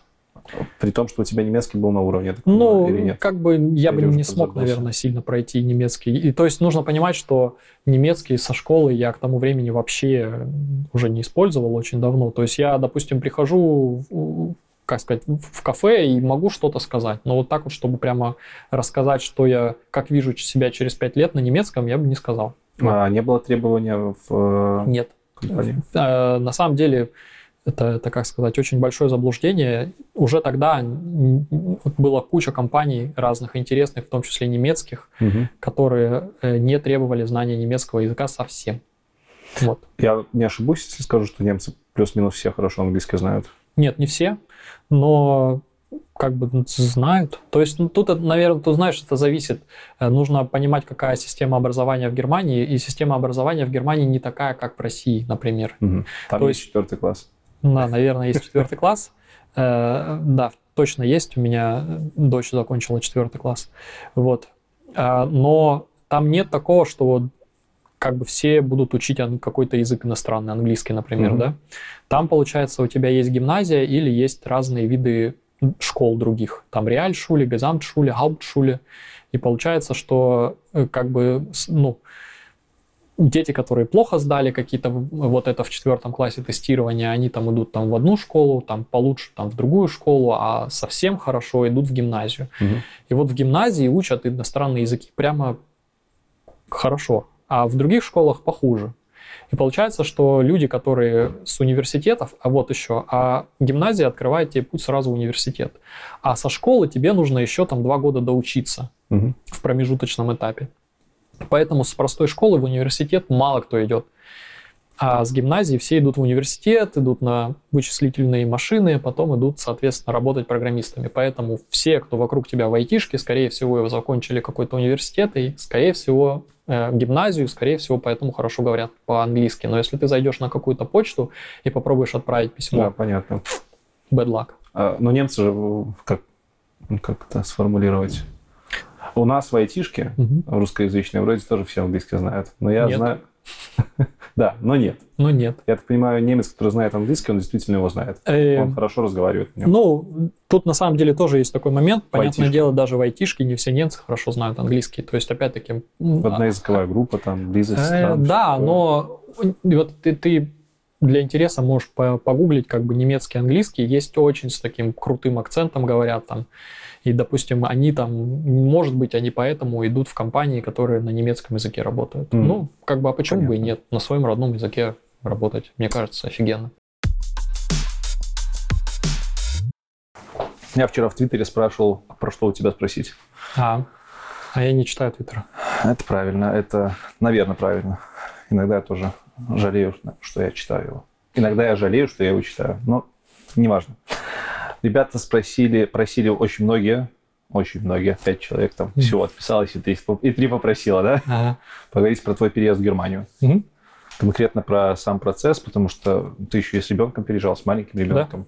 Как ты реализовывался, и, в принципе, вот сколько, 8 лет прошло уже, да? Э, До чего ты дожил сегодня в Германии, до каких статусов, привилегий и всего остального? А, White privilege. Эм, И да, я переезжали, получается, в 2014 году. Да вот. Я при, переехал в июле. Э, Семья еще оставалась. Там, получается, как? Э, Теоретически иногда получается, что семье дают визу эм, в тот же самый момент. Ну, не в тот же самый момент, но получается, что тебе дали визу, семье через две недели, но вы все равно вместе едете. А мне, получается, мне дали визу мне надо ехать, а семье визу как бы не дали, и непонятно. Вот уже сентябрь, не сентябрь, а конец августа, и как-то я начинаю переживать, уже как бы два месяца прошло, визы типа нет. А ты уже там? Да, два, я два месяца уже там. 1 э, июля 2014 года я прилетел. И получилось, что я, короче, а должны были как? Из посольства, и в посольстве говорят, вы нам сами не звоните, мы вам позвоним. Вот, mm-hmm. в Новосибирске. И может они и звонили, ну, как бы там телефон жены был оставлен, может, не знаю, что-то ошиблись, фиг его знает. Но штука в том, что, получается, вроде как не позвонили. Я начинаю звонить со своим вот этим вот немецким, который я уже начал там брать курсы, там предоставляли курсы, причем в таком плане, что вот э, в рабочее время там на один час ну, в одной из этих митинг-рум а зачем ты курсы по немецкому стал брать? Ну, чтобы под, под улучшить немецкий, потому на английском что... все говорят. Или ты уже понимал, что надолго там задержишься? в Германии не все говорят по-английски. То есть даже если тебе там снять квартиру, что-то еще сделать, тебе нужен немецкий вообще сложно будет. Просто на самом деле, ну как бы глупо э, не знать э, государственного языка страны, в которой ты живешь. Окей. Okay. Особенно, когда он нужен. Вот. То есть, э, как, например, если в Беларусь приезжают из России, и все говорят по-русски, и все можно сделать по-русски, да? На больное так. Да, ты Но маешь, в Германии... Ты маешь рацию. А? Ты маешь рацию. Да-да. Я не понимаю, что он сказал. Э, но получается, что в Германию, если ты приедешь, то на русском сделать ничего да, нельзя понятно. будет. Ну, просто в Польше, допустим, я на английском тоже. плюс-минус более-менее адекватно общаться. Вот в силу того, что я белорусский похож. Да, э, русский на польский о, не похож. вот, поэтому не получится. В гер... немецкий на русский похож еще меньше. Угу. Там только э, какие-нибудь термины, там столярный инстру... плотницкий инструмент, всякие там зензибель, э, штангенциркуль, все ну, это понятно, из немецкого языка. Подожди, да. так, а то, что в западной, восточной Германии многие русские знают, это миф? Э, они, может быть, знают, но я-то в западную. Германию переехал, угу. да. А, вот, поэтому я, короче, решил ну, если есть бесплатно, почему бы нет? То есть я это рассматривал как продолжение своей компенсации, ну, зарплаты. Именно поэтому я постоянно ездил на всякие конференции. Там можно было раз в год поехать на какую-то конференцию. Вот я тоже это рассматривал как часть зарплаты. Mm-hmm. И тебе там оплачивают билет, конференцию, проживание. И я давай звонить в местный, в немецкий э, Auslander Behörde, это получается э, как-то... Посольство, по делам, Да, миграционная служба. И, короче, начал им пытаться объяснить, что узнать вообще, что происходит. И в итоге я добился того, что они сказали, да мы... Там как получается? Там всегда отправляет посольство запрос в Германию, Германия принимает решение, отправляет назад. Угу. Вот, я дозвонился до каких-то там э, женщин, они мне сказали, что мы видим у нас в системе, мы все одобрили, звоните в свое посольство туда. Мы позвонили туда, они сказали, да, действительно все есть. В итоге наше доверенное лицо в Новосибирске пошло, пошли, забрали э, паспорта моей семьи, отправили в Красноярск. И получается, э, немножко после 20 какого-то сентября они прилетели. Вот. Считай, три месяца не было их. А, семья, переезжая вместе с тобой. Э, давай так, какие вы визы получали, что это за визы и изменилось ли сейчас? Были ли, это, э, я имею в виду, были ли эти визы привязаны к работодателю? Да. Что могла твоя супруга по ее визе делать? Как и это выглядело? Получается, что есть два варианта, как, как ты можешь... Ну, наверное, вариантов гораздо больше, но угу. с точки зрения айтишника основные варианты переезда это первое, это блау-карта, то есть это голубая карта, так называемая, это вообще европейская программа. Блау это на немецком, да? Бла, да. Угу. Ну, то есть blue card. Э, ну, наверное, как-то по-испански она тоже там как-то тархета. Блокитная картка. Вот. Э, это не по-испански. И получается, что... И, но это, эта программа не только для айтишников, а для квалифицированных специалистов. И для этого нужно иметь профильное высшее образование. Вот. То есть я по, по этим параметрам подходил. Угу. Там есть еще ряд некоторых моментов. То, что твой вуз должен быть категории H+, это можно про- проверить на... Это есть... связано с баллонским процессом как-то? Нет. И, и получается, что есть у тебя база... У, у немцев есть база данных всех вузов всего мира, которая проранжирована. Вот. Но как всех вузов. Если там твоего вуза нет, извини, все. Угу. Если есть твой вуз, но нет специальности, извини. Если есть вуз, есть специальность, и она H-, извини. Если она H+, молодец. У вот. тебя сошлось. У меня сошлось. Но первый, когда тебя туда только отправляют, тебе дают, просто ставят обычную рабочую визу в паспорт, и ты едешь. Потом ты эту рабочую визу апгрейдишь до вида на жительство. Ну, вот. Э, но это уже на месте происходит. Ты там идешь в, местное, в местную эту а, миграционную службу, начинаешь это делать. Чем хорош Гамбург, там есть welcome center, и вот этот welcome center это не то, что даже миграционная служба, это просто ну, вся бюрократия Германии по-английски для приезжих. То есть там это портовый город, я думаю, там просто очень много людей, которые манали немецкий, да, то есть как бы, но им нужно что-то делать. И ты туда можешь прийти и решить любой вопрос бюрократический на английском языке. Угу. Ну и просто, в принципе, как бы... Но то же самое можно сделать в любой другой э, на немецком языке.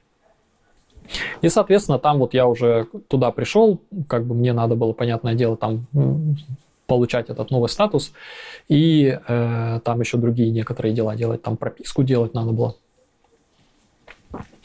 А, что, но эта, эта виза не первое время она привязана к работодателю. То есть у меня прямо был зеленый листок в дополнение к моей визе. Э, и на этом листке было написано, был написан мой работодатель. Но смена работодателя происходит проще, чем, например, я, насколько знаю, в США по H1 B, там надо заново этот чуть ли процесс перезапускать. А в Германии ты приходишь, и просто тебе надо опять принести договор, понять, что он удовлетворяет программе, то есть то, что там зарплата выше какого-то порога. И тебе просто меняют твоего хозяина, дают новый зеленый листок, и, и Доби снова свободен. Ну, вот. у тебя есть какое-то время, которое ты должен на работодателя проработать гарантированно Нет. в этой визе? Ты можешь при, прийти и уволиться ну, там, на следующий день. Ну, и тебе дают какой-то период для Тебе дают три месяца, 3 месяца. Для, для поиска нового да, работодателя. Угу. Вот. И через некоторое время ты можешь как бы отвязаться от работодателя, потому что ты, не знаю, там три года прожил. С тобой понятно. О2. О, о господи, О2. Blue Card. Blue Card. Да. А что с дочкой и супругой? Они получают статус по воссоединению семьи, а. то есть, понятное дело, что я являюсь там их, и, их источником дохода, дохода и э, причиной их пребывания в Германии. Это в, в копилку того, что важно, что у тебя была одна зарплата, когда ты говорил? Да, ну тоже, mm. как бы. И получается, что, но супруга имеет право работать. То есть, е, вот... Сразу же, сходу. Да, это На есть... всех работах? Ну, есть некоторые работы, на которых там есть специальный допуск, она на них не может работать. Ну, типа но... программистом пойти она тоже может. Да, но если ее наймут, то пожалуйста. Okay. То есть право на работу есть, самое важное. То есть понятное дело, что чтобы работать э, на очень важной стратегически для Германии работы пек пекаря, нужно пекарское немецкое образование иметь. Серьезно? Да. Интересно. Вот. И да, то есть, ну, как бы и все. То есть, получается, самое главное пребывание, работа есть. И если, допустим, супруга найдет работу, э, то а, теоретически ты можешь, не знаю, развестись, и она все равно останется в Германии, потому что у нее там будет свой источник дохода. Мне кажется, даже если не будет у нее работы, но какие-то там элементы напишут, на, на основе этого тоже можно будет там типа остаться. А насколько выдается блюкарт? А, бессрочно. Ну, то есть там... А, типа ты его продлевать можешь постоянно? Ты его можешь, да, продлевать. То есть получается, что она, наверное, дается первый раз как-то на 5 лет, угу. И потом ты ее продлеваешь. И получается, что э, после 5 лет ты, в принципе, пребывания в Германии, там есть разные... Э, там даже не 5 лет, там сколько-то месяцев, 22 месяца, 33 месяца, когда угу. странные такие числа, ты можешь податься на постоянный вид на жительство. Для этого, то есть ты должен проплатить в пенсионный фонд 22 месяца. Это минимум. Плюс, если у тебя есть 22 месяца и сертификата о языке B1, по-моему, то ты уже можешь подаваться на постоянный вид на жительство. Если ты прожил 33 месяца, проплатил, и, ну не прожил, а проплатил, это очень важно, в пенсионный фонд, тогда ты можешь подаваться с э, немецким уровня как сказать, без Ниже. сертификата, но ты приходишь, тебе задают какие-то пару вопросов. Ну, то есть меньше требований. Да, то есть буквально э, как бы есть такая шутка, э, которая на самом деле принадлежит не мне, а моему коллеге. То есть ты приходишь, тебя спрашивают, какие цвета у тебя глаза по-немецки, ты говоришь «да», и они ставят тебе штамп. Вот. То, есть там, ну, ты, ты приходишь, если ты можешь вот с этим чиновником общаться на немецком более-менее и его понимать, то он пишет немецкий, типа recognizable, типа, ну, А чем PMG отличается от Блюкарта? Кроме привязки к работодателю? Э, Ну, при как, как сказать, по, по идее, PMG, он типа неограниченный. На PMG ты можешь, я могу, по идее, наверное, уйти на социал. А, В Германии хороший социал. Ну, там 450 месяцев евро. А, подожди, я думал больше. Там Это уже, типа, это называется hard sphere, это, типа, когда ты вообще все выработал. То есть первое время, если я, допустим, меня уволят, я буду получать что-то пару месяцев всю свою зарплату от государства. от Потом, государства нет да, потом половину своей зарплаты. М. И оно вот так вот будет убывать, пока Понятно. я не достигну 450 евро в месяц. Вот. Но штука в том, что я же тоже плачу этот, как э, в этот фонд, типа Arbeitsloses, там, короче, в этот потери работы в этот Мгм. фонд я плачу со своей зарплаты, вот, немножко. И через определенное время я имею право как бы с этого фонда что-то требовать. И определенное время, ну, там, год, не знаю, надо, по поработать. Вот. То есть теоретически, если я, допустим, потеряю работу, мне будут некоторое время платить прям всю мою зарплату. Это случай ПМЖ. И все? Все. ПМЖ немецкая разрешает э, ездить по Шенгену. Да, ну и ВН даже, то, даже та виза разрешала. Это, как- это работает как аутсайд виза или услов- ты можешь находиться в другой стране 365 дней в году или нет? Нет. То, если ты находишься, получается, Налоговое резидентство меняется, наверное, 5 месяцев, маг- или 3 или 5 месяцев ты можешь непрерывно находиться, не теряя этот статус. Если находишься дольше, все, ты потеряешь. Ну, как бы налоги, Да, понятно, со стороны налогов как минимум. А дальше что? После ПМЖ гражданство? Ты теоретически можешь через 5 лет постоянного пребывания в Германии податься на гражданство. Вот. Это сложный процесс или ты не узнавал? Нет, это на самом деле не очень сложный процесс. Тебе нужно пройти там экзамен на дурака, там, ну, он знаю, называется интеграционный экзамен. Так. То есть э, там какая-то минимальные какие-то законы, минимальные нормы поведения, типа там пожать руку женщине, например. Э, ну, я, тебя я предупредил тебя, что я запоминаю такое говно, и потом оно всплывает. Да-да-да, Извини. Ничего. Вот. эм, Да, так какой-то и, бы надо язык сдать на Б там, на B1, что-то такое. Ну, минимальные какие-то вещи, и все, и в принципе ты можешь э, подаваться на гражданство. Ну, как бы загвоздка, надо выйти из российского гражданства, потому что Германия не признает двойного гражданства э, в общем случае. Она их признает только в, в определенных случаях. А как они это проверят? Ну, э, как сказать, у меня они, я прихожу, и они, и, и ты не еврей, все, извини. Не, ну, ну, паспорт русский у тебя может остаться, или белорусский любой. Ну, Или они его изымут? нет, это они же знают, что я гражданин РФ, мне нужно принести справку, что я вышел из гражданства. А, то есть тебе нужно вернуться в свою Да. страну. А если ну, ты не нет, ты можешь выйти из сделать? гражданства прямо здесь, ты можешь там В консульстве. в консульстве, да, выйти из гражданства. Меня очень интересует вопрос, что делать, если ты политический беженец, ты не можешь... А попасть там есть, да, есть исключения, то есть, в частности, в основном, ну, я, насколько знаю, в Беларуси там очень сложный процесс выхода из гражданства, и там есть исключения для некоторых стран, из которых, типа, фактически страна не Мгм. не, не- ну, не, как сказать, не отпускает тебя, да, грубо говоря. В этом случае они могут сказать, окей, это типа достоверный факт, там Афганистан, например, не знаю, А, Иран, понятно. еще там другие страны, не, ты не можешь выйти из гражданства в принципе, поэтому двойное гражданство допускается. Что самое сложное с переездом у тебя случалось? Как ты думаешь? Даже не так, с переездом не столь интересно, что тебя больше всего било по голове в Германии первое время и, может, до Мгм. сих пор бьет по голове. Какие-то яркие отличия от, от того, к чему ты привык. Эм, Может быть, Германия лучшая страна в мире, и ты Нет. там будешь жить до Э. пенсии, я не знаю. э, определенно не лучше. А, э, ну, самое такое, на что ты натыкаешься, то, что в воскресенье магазины не работают, да? А, Другой момент – это когда, например, типа праздники, магазины работают до трех часов. Мгм. И ты такой в 3.05 подходишь к магазину, а они закрыли дверь, повернули табличку. Такой, да я же только молока хотели, хотел купить. И они говорят, езжай на вокзал, да, вот. Потому что на вокзале, э, на центральном вокзале города обычно магазин, который работает. Это и в Берлине так, и в Гамбурге так. На разных вокзалах там магазины, которые работают, ну, не круглосуточно, но дольше, плюс работают в воскресенье и в праздники. Мгм. Вот. Э, Это очень неудобно в этом плане. То есть это, к этому надо было привыкнуть, подстроиться, и даже как бы через несколько лет жизни, через пару лет жизни ты все равно там некоторое время забывал, короче, вот это вот забываешь, и типа, а, блядь, опять какой-то праздник, о котором ты забыл, потому что он какой-то там немецкий.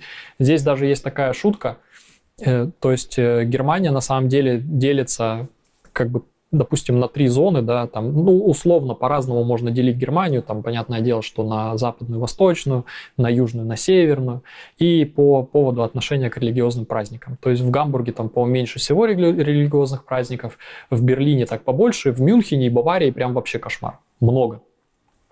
Э, ну, больше, чем там. И получается, что есть такая поговорка, что э, как там кто празднует. И, в общем, в, в, в Мюнхене, получается, там э, типа Христос что-то делал в этот день, мы не знаем что, но на всякий случай мы останемся дома. Вот, э, то есть много очень таких разных праздников, которые настигают тебя совершенно внезапно, и ты видишь закрытый магазин. Ну вот через 8 лет привыкаешь. Так.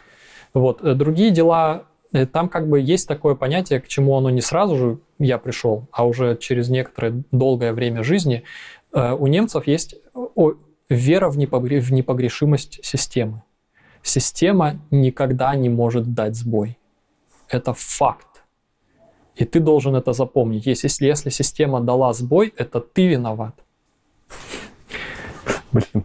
И чем быстрее ты признаешь свою неправоту и извинишься, подойдя как бы, тем быстрее они откроются решить тебе твою проблему. Если ты будешь пытаться напирать, что это вы неправы, у вас закосячено, это по отношению ко всему или это к правительству? Вообще по отношению к бюрократии, к жизни, бюрократии. да.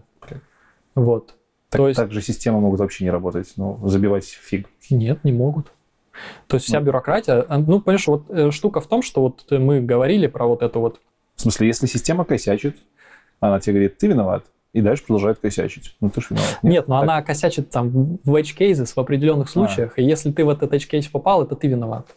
Потому что система не косячит. Вот.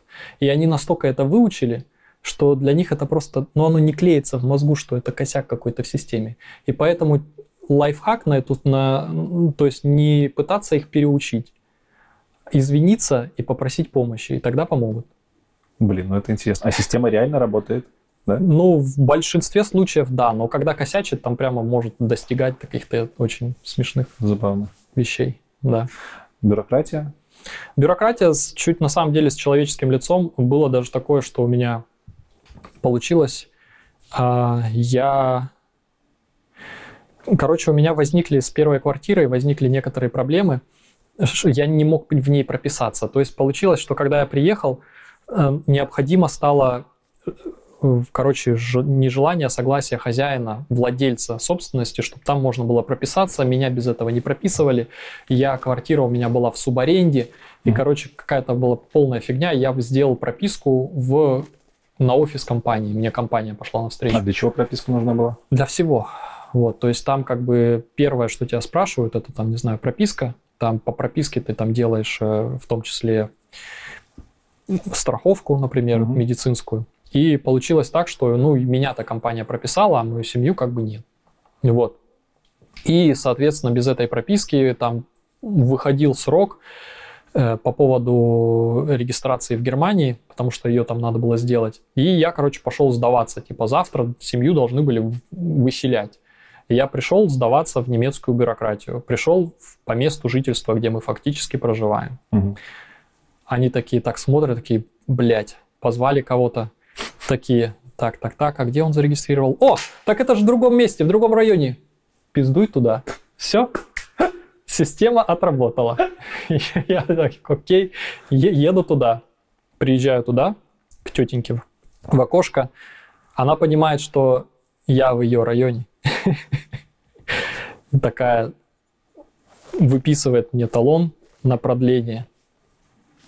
Регистрирую свою семью типа просто выписала там плюс две недели пребывания в Германии. Угу. Вот, то есть, когда ты пришел туда, я тебе говорю, и в принципе там сдаваться с очень грустным лицом, что ты накосячил, ты это знаешь, они тебе готовы помочь. Вот. А дальше что, что было? Дальше? Э, ну, дальше я там зарегистрировал, и а, все там окей. нормально. Э, что по поводу медицины? Медицины. Э, ну, все знают, что Олег Тиньков лечился от рака в Германии, да, и он рассказал свою историю, как Рядом с ним лежал в той же палате садовник, который получал то же самое лечение бесплатно, ну, бесплатно, от Но государства. он гражданин. Да, он, он гражданин Германии. Но штука в том, что медицинская система построена таким образом, что да, если ты умираешь, тебя спасут, и, скорее всего, это будет там лучшая операционная, Мгм. от рака вылечат бесплатно, там, ну, если, насколько это возможно, да, сделают операцию, там, еще там что-то. Но если у тебя есть какая-то просто странная какая-то, не знаю, боль или еще что-то, то вот, вот на таких вот несмертельных вещах тебя будут максимально пытаться от- отправить назад, и здесь тебе надо будет типа проявлять настойчивость, постоянно Даже, да- ходить. даже в частных клиниках? Э, нет, да, то есть это, это в большей степени зависит, э, говорит о, как сказать, обязательной страховке. Есть обязательная Мгм. страховка государственная, есть типа частная страховка. Вот. И получается, что там ну, по-разному можно считать, но если, допустим, я один поддерживаю семью, у меня, получается, вся семья на мою зарплату, на мою страховку записана, а если я начну делать частную, то мне будет ну, гораздо дороже. Вот. Э, Но получается, что опять-таки зависит, если там есть какие-то так- такие проблемы со здоровьем, лучше сделать частную и, короче, не парить мозг, э, чтобы можно было напрямую ходить там, не знаю, к, ко врачам, решать свои проблемы, так скажем. Если две зарплаты в семье, то там уже как бы гораздо все. Там, там наоборот, начинает выгоднее частная страховка, потому что государственная – это процент от твоей зарплаты. А частная – это типа фиксированная, как это называется, премиум, который ты платишь страховой за каждого застрахованного человека. Дорого? По-разному, ну, что-то там, не знаю, там 300 евро в месяц на человека. По-разному может И быть. ты там мож- много чего входит. Условно, там пломбу поставить, зуб Э, поменять. ну, там ты можешь выбрать некоторые опции. У меня там на зубы есть дополнительная страховка. Сколько стоит пломбу в Германии поставить? На самом деле не так много. Ну, как бы я делал каналы себе. Мгм. Если, наверное, все насобирать, то там будет, может, 200 евро. За один зуб, за несколько каналов. Да, за один зуб. Ну, вполне. Ну да, вполне. То есть э, ты берешь страховку только чисто на мосты, на вот эти, на когда там вообще надо все менять, потому что это может там начинать в десятки тысяч долларов, евро вылазить. Что по поводу школы и садиков? Мгм. С садиками напряженка, садиков мало, в них встают в очередь э, буквально еще как только забеременели. Вот. А, Ну, это популярно в Германии. Можно-то и без садика Э, обойтись. э, Ну, теоретически можно без садика обойтись. Ну, там как бы как, э, там тоже есть садик полного дня, есть садик неполного дня. Мгм. По- Получается, что, например, эм, если, допустим, оба работают, то ты можешь как бы запросить э, садик полного дня, там, а иначе тебе дают на полдня только. Вот. И получается, что за садики где-то там надо платить, э, где-то в Гамбурге, например, садики бесплатные, то есть там в зависимости от земли, так как это федерация, Мгм. там все очень по-разному. Ну, а Гамбург это город федерального значения. Вот. Э, Так же, как Берлин, считай. Эм, Школы. Со школами проще. В школу ты идешь обычно по месту жительства. То есть там ну, нужна какая-то очень веская причина, чтобы ты мог куда-то пойти, где там далеко. Как вот знаешь, ну, не знаю, в России это довольно популярно, типа ребенка возить на машине в школу, которая лучше. Вот. А, а в Германии как бы люди идут вот в школу, в которую они... То есть, если ты хочешь лучшую школу, ты должен переехать в этот район. Это, это, кстати, интересно. Я даже слышал, или мне кто-то рассказывал в выпусках, что район, стоимость жилья в районе зависит от наличия и от качества школы. Это больше в Америке, мне кажется. Да? Там это прямо, да, ну там оно ну, как бы наоборот идет. То есть, чем богаче район, тем обычно в нем лучше ско- школа. А, Но здесь примерно так же, на самом деле. То есть, э, в принципе, вокруг хорошей школы будет хороший район, скорее всего. Окей. Да. Э, По поводу школ, э, образование, оно платное или бесплатное Бесплатно. на базовом уровне? Бесплатное. Да. Ну, не только на базовом уровне. То есть, Ну, образование высшее тоже бесплатное. Да? Да. Даже для тех, у кого там ПМЖ, не гражданство? Да. Даже для людей, которые переезжают э, учиться, то есть там единственное, что тебе нужно показать, что у тебя есть деньги на жизнь, Мгм. но учиться ты можешь бесплатно. Ну, это круто. То есть есть э, некоторые там какие-то специальности, есть некоторые земли. Одна земля это Баден-Вюртемберг. Земля это типа области. Э, р- Земля это типа, ну, край, область, да. Край. Вот. э, То там, там вроде платно, а во всех остальных нет. То есть поэтому всякие разные, не знаю, американцы, англичане приезжают учиться, потому что в Америке это дорого, а здесь бесплатно. Что по поводу налогов? Самые высокие планеты, э, на планете Земля налоги, считай. Серьезно. Ну, если все посчитать совокупно, да. Но в то же время я слышал, что они самые детализированные для конечного плательщика, для тебя. Ну, Плюс да. много вычетов. Ну и что? Ну, как бы вот я вижу, куда мои налоги пошли и как это... Ну, это же круто, ты знаешь, на что они потрачены. Нет, я не, не ну, то есть, э, э, э, когда ты видишь разбивку по процентам, И- так. это не значит, что ты знаешь, куда потрачены деньги. Ну да, ты видишь, что там на а, типа на пен- пенсию вот столько пошло, на штойер это самая большая часть, это Штойер. типа подоходный налог. Ага. Вот столько пошло. А куда они его там распилят, это уже И как бы другое. детализацию прям жесткую нельзя Ну, спрашивать. на, как ты? Ну, запроси у Ну да, правительства это ж де- детализацию, куда они А вычеты? платят. Я Вычеты- слышал, что там есть целая компания, которая занимается вычетами. Не, ну есть, конечно, то есть по большому счету здесь есть э, бухгалтеры, которые это все делают, но там не то чтобы там ты все прямо можешь Ну, вычесть. условно, ты как программист можешь купить себе комп и сделать вычет. Теоретически, да, Потому что можешь. это твой инструмент. но ты рабочий. его будешь амортизировать, то есть ты не можешь всю котлету сразу списать. М, окей. Вот. То есть, и, и понятное дело, что да, там ты, если работаешь там из дома, ты какую-то часть интернета можешь списывать эти- на, на это дело. Но ты, ты, ты можешь списать довольно существенную сумму, но это будет не так, что вот ты заплатил, допустим, 45%, а списал, и у тебя получилось 15%. Нет, так не То получится. есть 45, и там пару процентов, например. Ну, ты можешь там, не Ну, знаю, понятно. может 5% списать. 45 процентов. Но это, наверное, будет... э, Это только подоходный налог.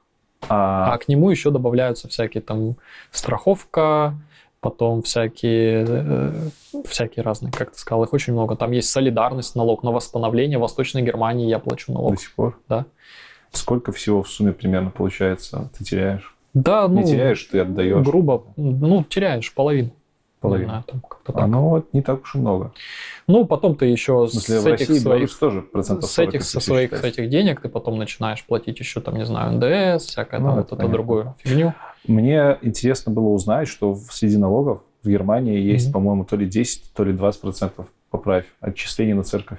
Это если ты верующий э, в А правильную религию. Как это проверяется? Нет, ну ты сам, допустим, хочешь сказать, что ты католик. Там же штука в том, что если ты э, не платишь этот налог, то ты не имеешь прав- права пользоваться, например, вот э, некоторыми католическими садиками. Ты не имеешь права, вот по-моему, так вот. регистрировать в брак в католической церкви. То есть там ну, как бы, А, подожди, ты можешь, то есть ты можешь выбирать, какие налоги тебе платить, какие нет, какие нет. Ну вот конкретно в этом случае ты можешь выйти из церкви и не платить этот налог. Это очень забавно. Я вообще до, до вчерашнего выгляжания думал, что Германия как-то на церкви помешана, а тут есть целый налог. Очень сильно, да. Э, Но и при этом ты, по-моему, можешь быть ортодоксом, Мгм. То есть православным и не платить налог. То есть он там есть э, Евангелие, евангелистическая церковь, католическая церковь, по-моему, облагают налогом и что-то. Ислам? По-моему, тоже они тоже не платят налог, не знаю. Интересно. Вернемся чуть назад. Мы вернемся к твоей работе в Гамбурге. Сейчас ты где живешь? Мюнхен. И переехал ты по работе. понимаю. Нет? По зову сердца. По зову сердца. Да. Э, Когда мы с тобой переписывались год, год или полтора назад, ты менял работу, э, которая у тебя была в Гамбурге, на работу в Амазоне. Мгм. Я подумал, что ты в Мюнхен как раз-таки из-за этого переезжаешь. Не, тогда я думал, э, получается как? Мы жили в Гамбурге, там серое небо, в отличие от Красноярска, где черное. Но оно серое там по причине э, того, что это север, и он находится между двух холодных морей. То есть там постоянно пасмурно, да, солнца нет, дождь, сыро, Мгм. вот. И это вообще не помогало ни, никак. Э, а, и мы съездили на, э, на зимние, короче, каникулы на, в Баварию, местечко Миттенвальд между Баварией и Австрией. Покататься, короче, съездили. И так нам это понравилось. Мы такие, а почему мы не живем на юге? И это мы, короче, в марте съездили, а в августе мы переехали. М, 20-го или 21-го? 20, 19, 18, 19-го? Вообще 18-го? Ох, как это давно было. Вот, получается, что да, и с тех пор мы вот уже 4 года живем на юге. Мгм. Э, Нравится? Ну, как бы я как говорил в самом начале, здесь более континентальный климат, поэтому более четко выражены Похоже на времена года. Да, здесь снег может выпадать. В первый год, когда мы переехали, там снег выпало. э, Там метр снега выпало. Я там за- заманался чистить дорожки от снега лопатой. Вот. И здесь жарче, жарче лето, есть солнце. Вот. Здесь есть гора, озера. В горы очень любим ходить.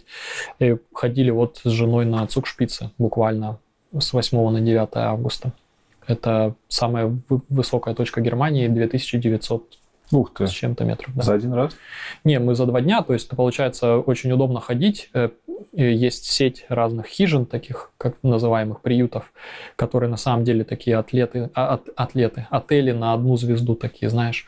То есть там довольно спарта- спартанские условия, но там То есть можно без палатки идти и там... с палаткой нельзя идти. То есть, Нельзя? да, с, вот с палаткой запрещено, с палаткой ты можешь стать только э, в каких-то там кемпингах. То есть, ну, вот я говорю, то есть, видишь, понимаешь, как бы говорят, когда э, там свобода, да, вот как мерят свободу.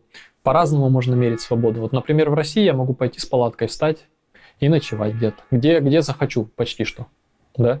А в Германии я могу встать, где мне, где мне разрешат с палаткой. Вот, в этом разница. То есть оно как бы в каких-то местах есть свобода, в каких-то других местах есть правила, которые вот нельзя В нарушать. Германии горят леса. Наверное, да, бывает.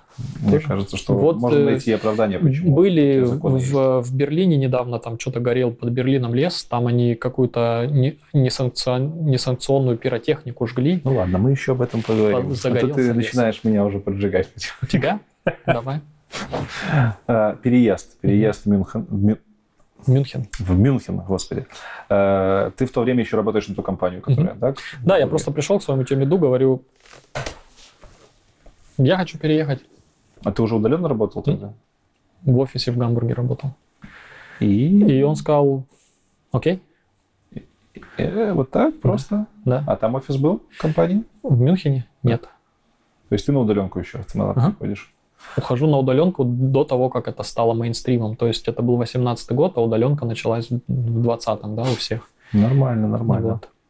То есть, э, да, я ушел, э, там это как-то даже можно было типа объяснить, но окей, смотри, у нас там эм, половина команды в, в Сан-Франциско, половина в Гамбурге, и ты будешь как бы тоже удаленно, и ты как-то будешь Мгм. типа мостом. На самом деле это не очень хорошо работало с точки зрения, когда я был, наверное, вот техлидом. Это ты уже дорос к тому времени, Да. до тех лида, все еще на Ruby технологии. Не, а, мы же пропустили, да-да-да. Как, как я прошел в JavaScript. Ну давай мы завершим про переезд, и потом вернемся к JavaScript. Вот. Получается, что да, я просто собрались, я, как сказать, приняли решение, да, я потом в июле, по-моему, в июне я ездил в Мюнхен на неделю, Мгм. тоже работал удаленно, э, искать жилье, Э, нашел жилье, оно стартануло с середины июля под нас, но вот в начале августа мы переехали, Э, и с тех пор вот там и живем. Возвращаемся к твоему старту Ruby. JavaScript. Нет, немецкого Ruby разработчика. Э, Как там, что, что JavaScript, где он появился? Он появился раньше, Ищ. Да, то есть получается, смотри, на, на излете моей фриланс-карьеры, когда я еще был в Таиланде, а, у меня там, короче, ну, мой там дальний один давний заказчик, он э, на- начал сворачиваться, я от него начал уходить, я начал искать другую работу. А, И я нашел э, и людей, которым нужен был Ruby on Rails разработчик, по большому счету. Вот. И, и, э, э, Женя Мороз, если смотришь, привет тебе большой. Э, Вот. И у них там был стартап, и, и, короче, нас вдвоем наняли, двух Ruby разработчиков, а потом казалось, что надо делать еще и фронтенд. Как будто. Вот, я об этом писал смешной пост на, в Телеграме у себя. И, но, а как бы вот у меня еще с тех давно, с вот этой, с, комп- с моей собственной фирмы, э, и об этом я тоже немножко там писал, тоже хотел, в одно время я хотел свичнуться в дизайнера, потому что мне казалось, что как-то я больше люблю дизайн и красивые вот эти вот интерфейсы, чем код писать. То есть Мгм. я, в принципе, это затронул, то, что вот эти всякие очень глубокие такие какие-то странные задачи делал Егор, я как бы делал много очень других каких-то механических задач по программированию, и как-то вот меня в интерфейсы клонило.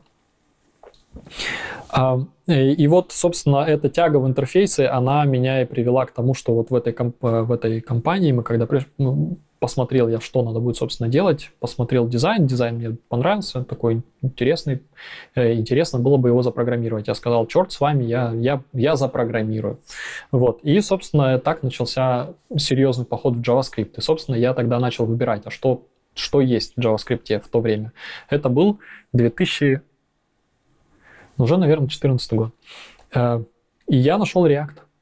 Реакту на тот момент был год всего, по-моему. Э, то есть буквально там они вышли... Чуйка у тебя. Э, Я сравнивал там React и React был, потом был Эмбер. Ember, да. Эмбер мне не наверное, понравился, тяжелый что был. он там какой-то такой сильно какой-то сильно МВЦ.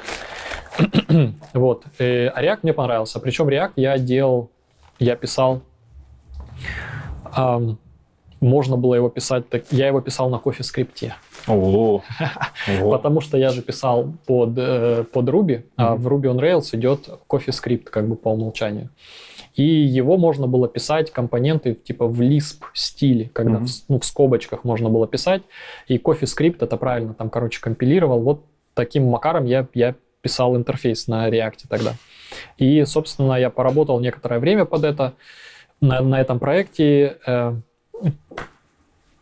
что-то там, короче, мы сделали какой-то прототип. э, я как раз в этот момент переехал. После потом переезда я сказал, э, Женя, слушай, блин, ну я, я не, не могу. Я вот переехал в Германию, у меня голова вот такая пухнет, я целый день на английском говорю, я вообще не, везу нифига. И часов как бы мало последнее время, поэтому уделяю проекту. Я вышел из этого проекта, но React остался со мной. Вот. А с тех пор, пока я работал, собственно, вот Ruby on Rails разработчиком в Xing, в первой компании, там у них был jQuery, какой-то, какие-то свои хелперы, что-то еще, но не было ничего такого, какого-то помоднее, ничего не Мгм. было. И я пробовал как-то собирать там этих ф- фронтенд разработчиков, там делать им какую-то там лекцию, рассказывать им про React, смотрите, как клево.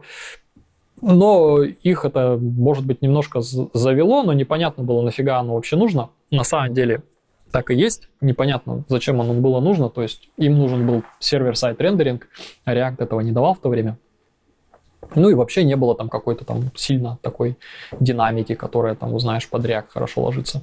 Но, тем не менее, вот с этим докладом я потом ездил еще в э, барселонский э, офис Ксинга, там делал выступления, там они весь метап собрали, Э, там капец, я приехал давать, как сказать, этот воркшоп на, на 10 человек, а там пришло там 100 человек. И я, короче, это очень было прикольно. Вот, а потом э, пришло, пришел момент уходить из Ксинга. Это через, наверное, полтора года работы там, не знаю, так. И, ну, как бы, опять-таки, уже начало нарастать вот это то, что зарплата одна, зарплата не сильно большая. На самом деле, как бы, эти розовые очки там, они как-то испарились. Э, да, ты переехал в Германию, но, как бы, особо ни- ничего не можешь позволить в этой Германии. Налоги офигенные.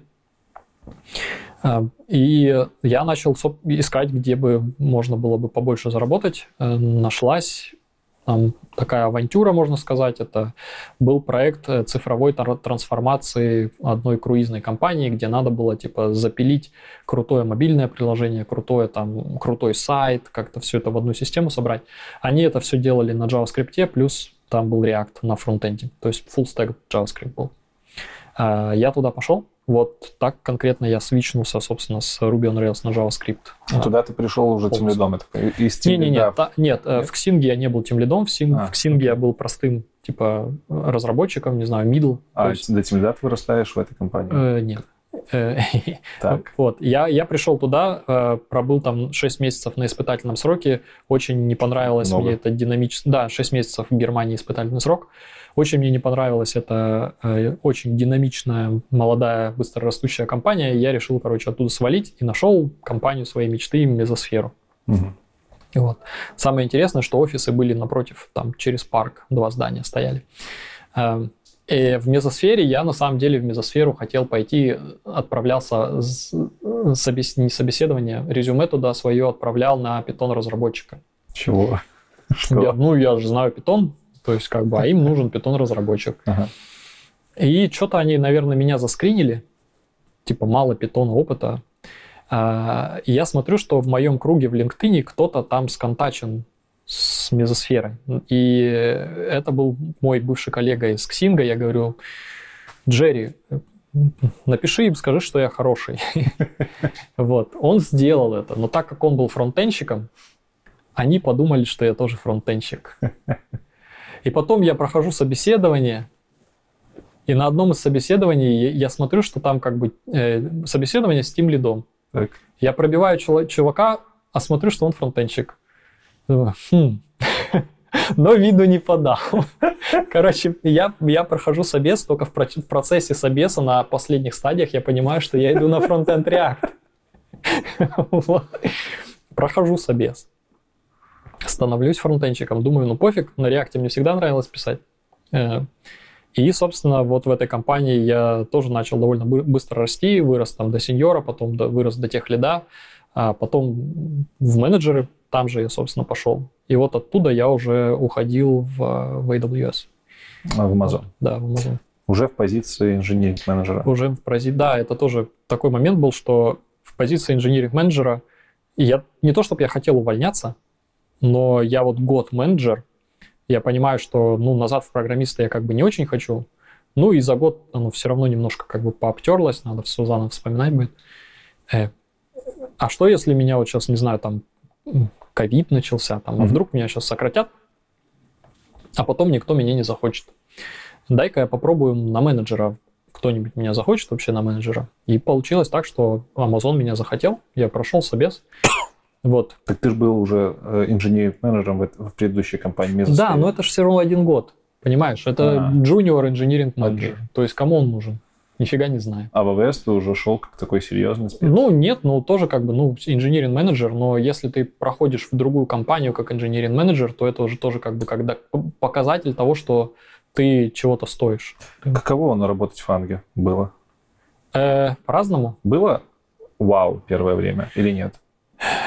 Нет от инфраструктуры, от, не знаю, может быть, в офис вы там уже начинали ходить? Ну, да, я поехал в Берлин, ходили в офис, там офис, понятное дело, что ковидный офис это не mm-hmm. доковидный офис, то есть там ты видишь, что все вот эти вот какие-то PlayStation, они замотаны лентой, что типа играть нельзя, там людей нет, все такие там ходят, чураются. Mm. То есть это совсем другое было. Э, но понятное дело, что когда ты там заглядываешь там в тот мир, там в другие какие-то системы, и как там все какое-то свое работает.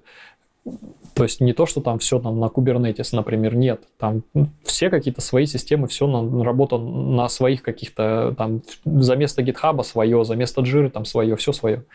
И это как бы ты понимаешь почему, потому что очень большой масштаб, а, плюс там проще самому написать, чем... Mm-hmm. Вендор лочится. Да, вендор лочится, чем заниматься со всеми этими security. Ну, это как бы немножко, да, вот. Э, но не было такого, что... Ну, было какой-то такой прикольный момент, что это же тоже как бы как, как ачивка такая, типа, вот я, типа, теперь у меня вот фанк есть строчки.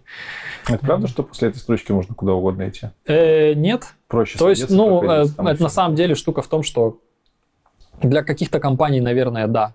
Но нужно понимать, что в крупных компаниях собеседования построены таким образом, что они смотрят на данные, что ты конкретно рассказываешь, что у тебя есть в опыте, а не на то, где ты работал. Mm-hmm. Вот, то есть они фильтруют, вот это, это называется bias или пристрастие, то есть это, как это, этому даже есть название, это называется halo эффект, то есть эффект э, типа круга То есть это какой-то пост-скрининг по поводу того, что ты написал в резюме и говорил, или что? Нет, нет. То есть штука в том, что нельзя, например, подать, типа проработать в фанге, допустим, 10 лет в Амазоне, подать собесед... резюме в Google, и они автоматически тебя возьмут. А, нет, они тебя okay. так же будут гонять, как любого другого с улицы. Я так подозреваю, и... что даже в Амазон нельзя будет вернуться. Именно. И если они скажут, ну смотрите, Просто человек так. работал в Амазоне 10 лет, они скажут, и что? А что он рассказал нам? Посмотри, он там, похоже, нифига не делал. Но если выйти за пределы фанга. А если выйти, то это да. зависит. То есть в некоторые компании там могут как бы, да, там, о, нифига себе, он в фанге работал менеджером, можно его поставить, не знаю, директором маленького стартапа какого-нибудь, там вот такое, знаешь.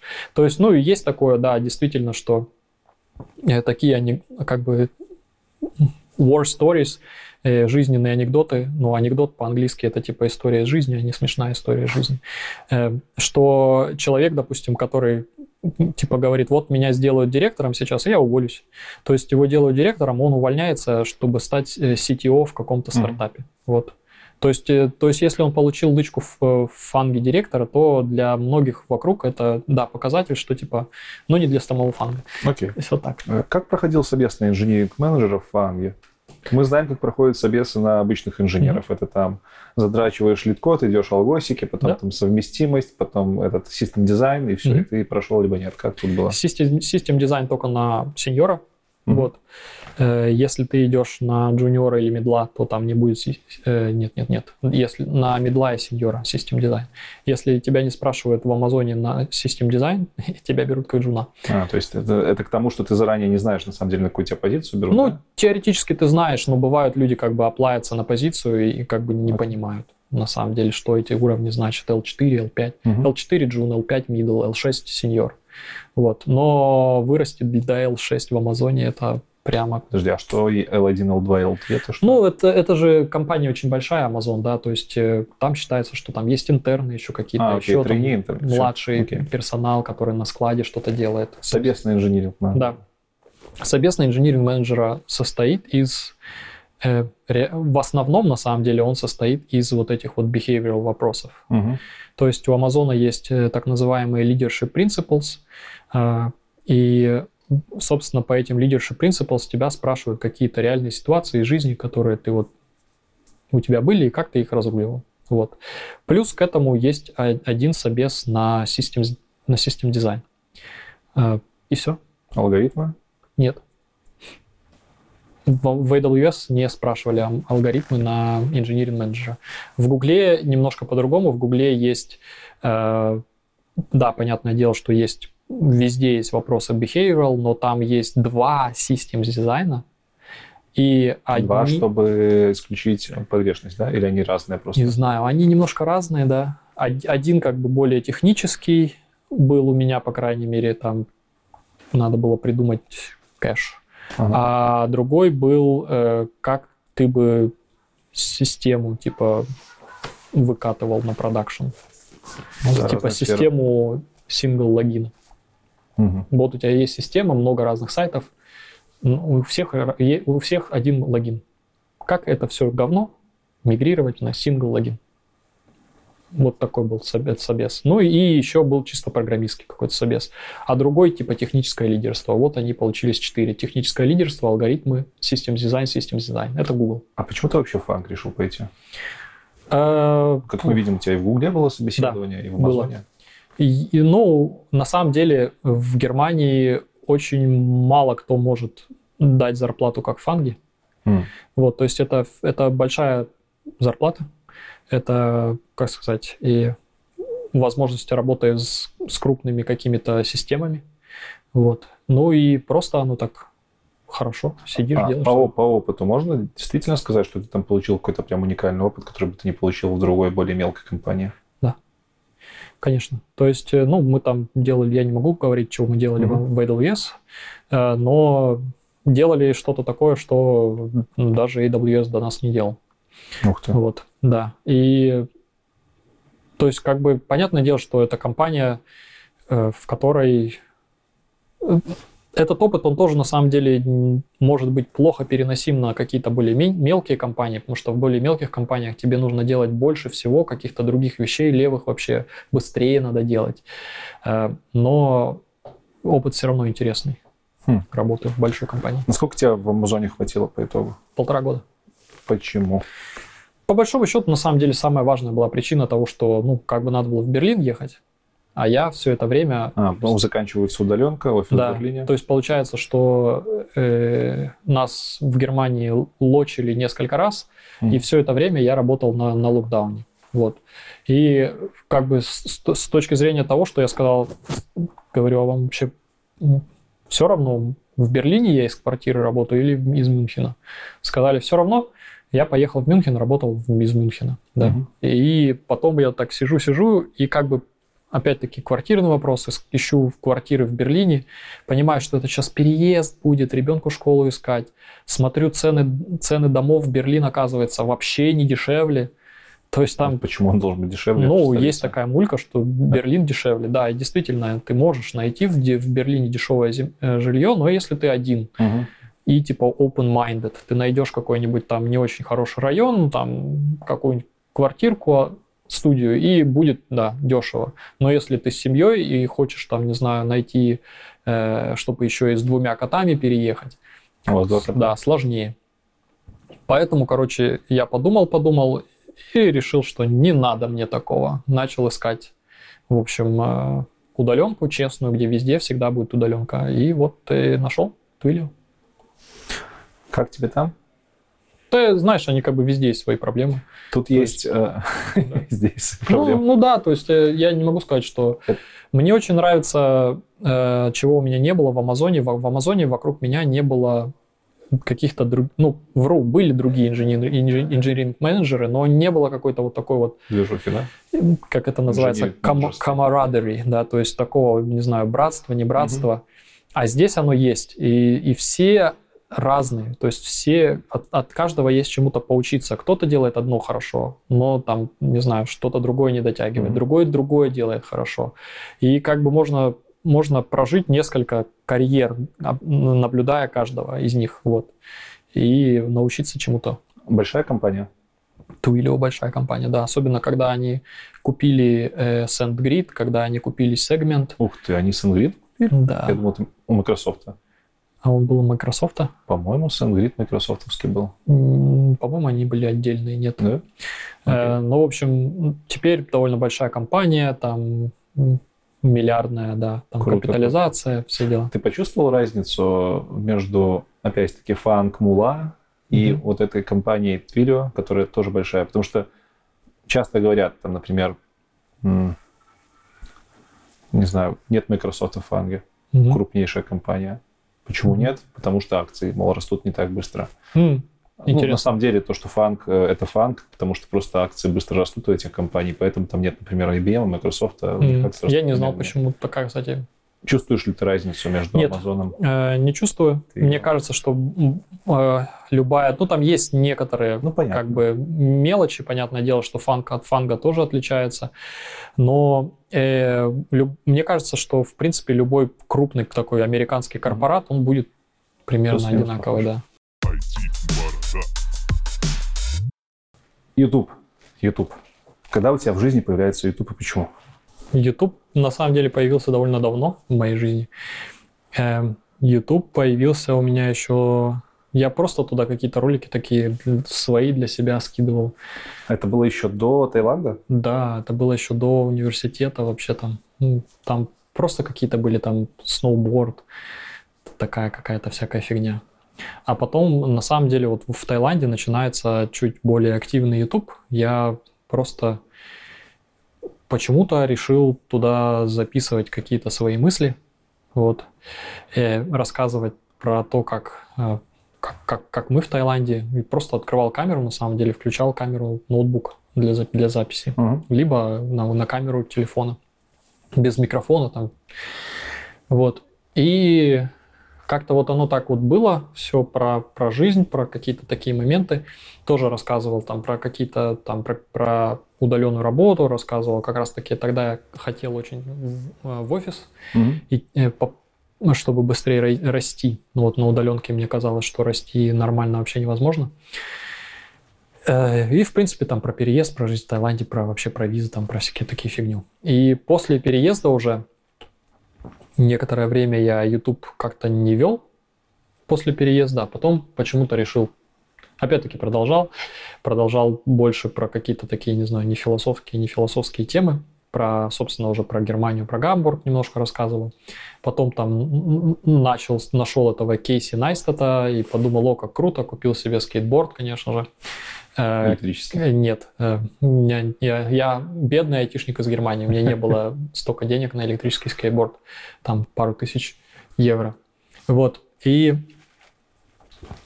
как-то, да, как-то это все было, а потом у меня возникла такая тема, что можно начать говорить про какие-то э, рабочие темы больше. Мгм. Вот, и на, назвать эту рубрику один на один, типа как там со своим менеджером. Вот ты обсуждаешь какие-то там рабочие вопросы. И, собственно, эта рубрика, она как-то вот так вот все поглотила, то есть стало гораздо меньше всяких каких-то бытовухи немецкой, стало больше вот таких вот э, э, каких-то технических тем, около технических, про работу, про профессию.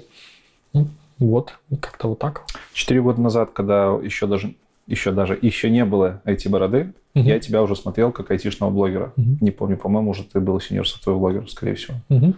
Как тогда YouTube айтишный выглядел? Гола. был, э, был, понятное дело, э, Абрахам Мгм. Хаудихо, э, Дударь, наверное, был. Э, был, э, как, как его звали-то, блин? Который по JavaScript делал какой-то типа курс на Ютубе. Сорокс? Соракс, да, вот он, Он, был. тогда еще был, да? Он тогда еще был, да. Но он тогда уже, по-моему, что-то это все типа надоело ему, не знаю. А, Легендарный чел. И, да, а, и, и все, наверное, как-то больше особо никого не было. Появился я, да. Потом, как признавался сам Женя Сойер, э, он, э, короче, смотрел мои ролики и хотел, не знаю, сделать, не знаю, круче, не круче, но, в общем, это сподвигло ему тоже начать его канал. Вы с ним были знакомы? Да, мы были знакомы э, в Красноярске, то есть он как-то пришел на те самые метапы, ну вот, и показал себя не очень с хорошей стороны. Ну-ка, ну-ка, Ну, интересно. ну, история об этом умалчивает. А, а, Ну, я просто Жени Окей. здесь нет, я не хочу рассказывать. И с тех пор, я так понимаю, у вас не заладилось? Ну, у нас какой-то были, да, такие, такие типа терки, не терки, но мы потом выровняли это все. Ну, это выглядело как такое доброе, недоброе, а здравое про- противоборствование двух людей, Мгм. которые делают контент для похожей аудитории. Да, наверное. Вы с ним разобрались в итоге? Да. В смысле, полюбовно. Мгм. сейчас у тебя YouTube это как, как все еще как хобби или это уже немножко бизнес? А- Как ты это воспринимаешь сегодня? И- и, ну, сегодня это опять хобби. Давай, когда, как, ты это, воспринимал до 20 22 года? Э, э, ну, я, как сказать, это уже налаживал больше на бизнес, то есть я как бы все приводил в порядок свою бухгалтерию. У меня там, ну, не то, чтобы у меня бухгалтерия была не в порядке, но я ее начинал там, ну, например, все доходы заводить на отдельную карточку, У тебя есть например. выпуски целые про твою бухгалтерию, М, по-моему, Да, на наверное. втором канале. Да, то есть, ну, по крайней мере, у меня там эти деньги приходили там на PayPal, еще куда-то Мгм. Как-то. Это все можно в Германии, я потом все свои доходы просто показываю и плачу с них налоги. Э, Так как, как- я индивидуальный предприниматель, я просто все в один котел это складываю вместе с зарплатой и плачу с этого налоги. А, ты в Германии на работу работаешь тоже как ИП. Нет. Так можно сделать в Германии, можно сделать, э, типа, это называется Nebentätigkeit, это типа со- совместная занятость. То Окей. есть, когда у тебя в- в- э, есть бизнес в дополнение к твоей основной работе. Но вот как раз последний вот год я завел отдельную карточку, перевел на, с нее все платежи перевел, которые вот я плачу за Adobe, Photoshop, там вот за это все, за Premiere, э, за всякие хостинги. И на нее начал заводить все как бы платежи за рекламу, а, AdSense, все. То есть я начал как бы это все изолировать, чтобы мне легче вести бухгалтерию, и там обороты начали идти, как-то это то все так. И, а теперь нет. Теперь не так все Почему? хорошо. Ну, потому что Ну давай, ладно, как изменился YouTube с твоей точки зрения после 24 февраля? реклама Изменился, высохла.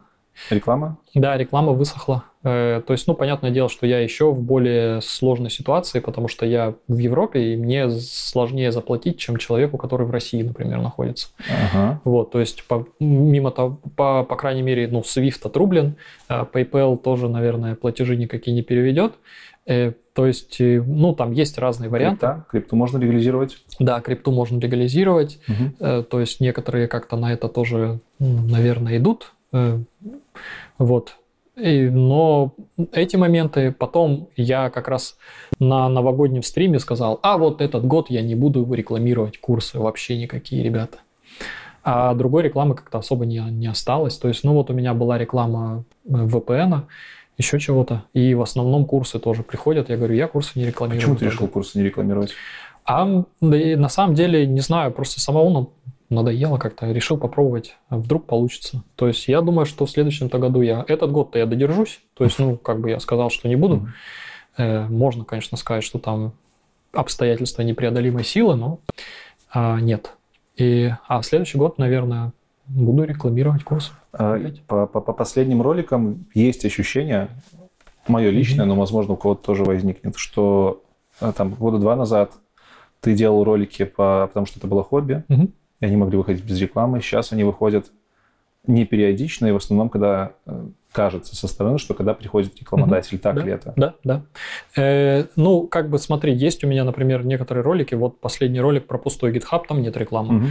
И получается, ролик я выпустил на 83 тысячи просмотров и как-то никому не продал. Ну, чё А это важно продавать? А, это дополнительный стимул. Раньше же не было важным. Ну, Я по себе вижу. да, раньше раньше, деревья были, не знаю, большие, знаешь, как бы, то есть э, так или иначе, э, я постоянно об этом говорил. Мгм.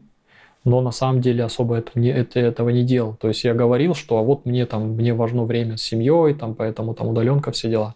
А на самом деле очень много времени тратил там в том числе на YouTube, который мне вообще ничего не приносил. Ну, вот. материального. Ну да, материального. И, то есть получается, что как бы, ну, как бы такое, ну, не знаю, ханженство. То есть я с одной стороны говорю, что мне важна семья, а с другой стороны я трачу это время впустую на YouTube, который нифига не приносит. На такое хобби, которое очень время затратно. Это факт. Э, Поэтому сейчас э, есть у меня некоторые темы, которые, в которых просто не купят рекламу, Мгм. но они все равно есть. Я как бы я просто еще и по- поменял подход к роликам. То есть, если я раньше включал камеру и просто у меня была какая-то тема, я говорил, поэтому у меня в роликах очень было много воды, я постоянно кругами ходил вокруг одно- одной и той же темы. А сейчас я придумываю тему, потом я ее как-то пытаюсь проработать, я пишу текст полностью.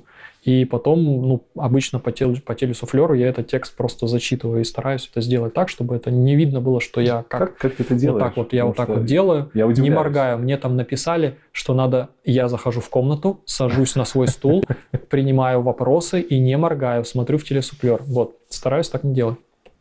То есть, ну, там, как сказать, во-первых, я знаю свой текст, во-вторых, у меня есть э, на, как сказать, клавиатура под ногой, я могу ее замедлить, Мгм. и как бы могу вот этот сыграть момент, то есть я как бы знаю, что сказать, я могу отвернуться, вот как бы разбить этот. э, Там самое, самое стрёмное, что получается, что глаза вот прям приклеены, блин, к камере, ты сверлишь.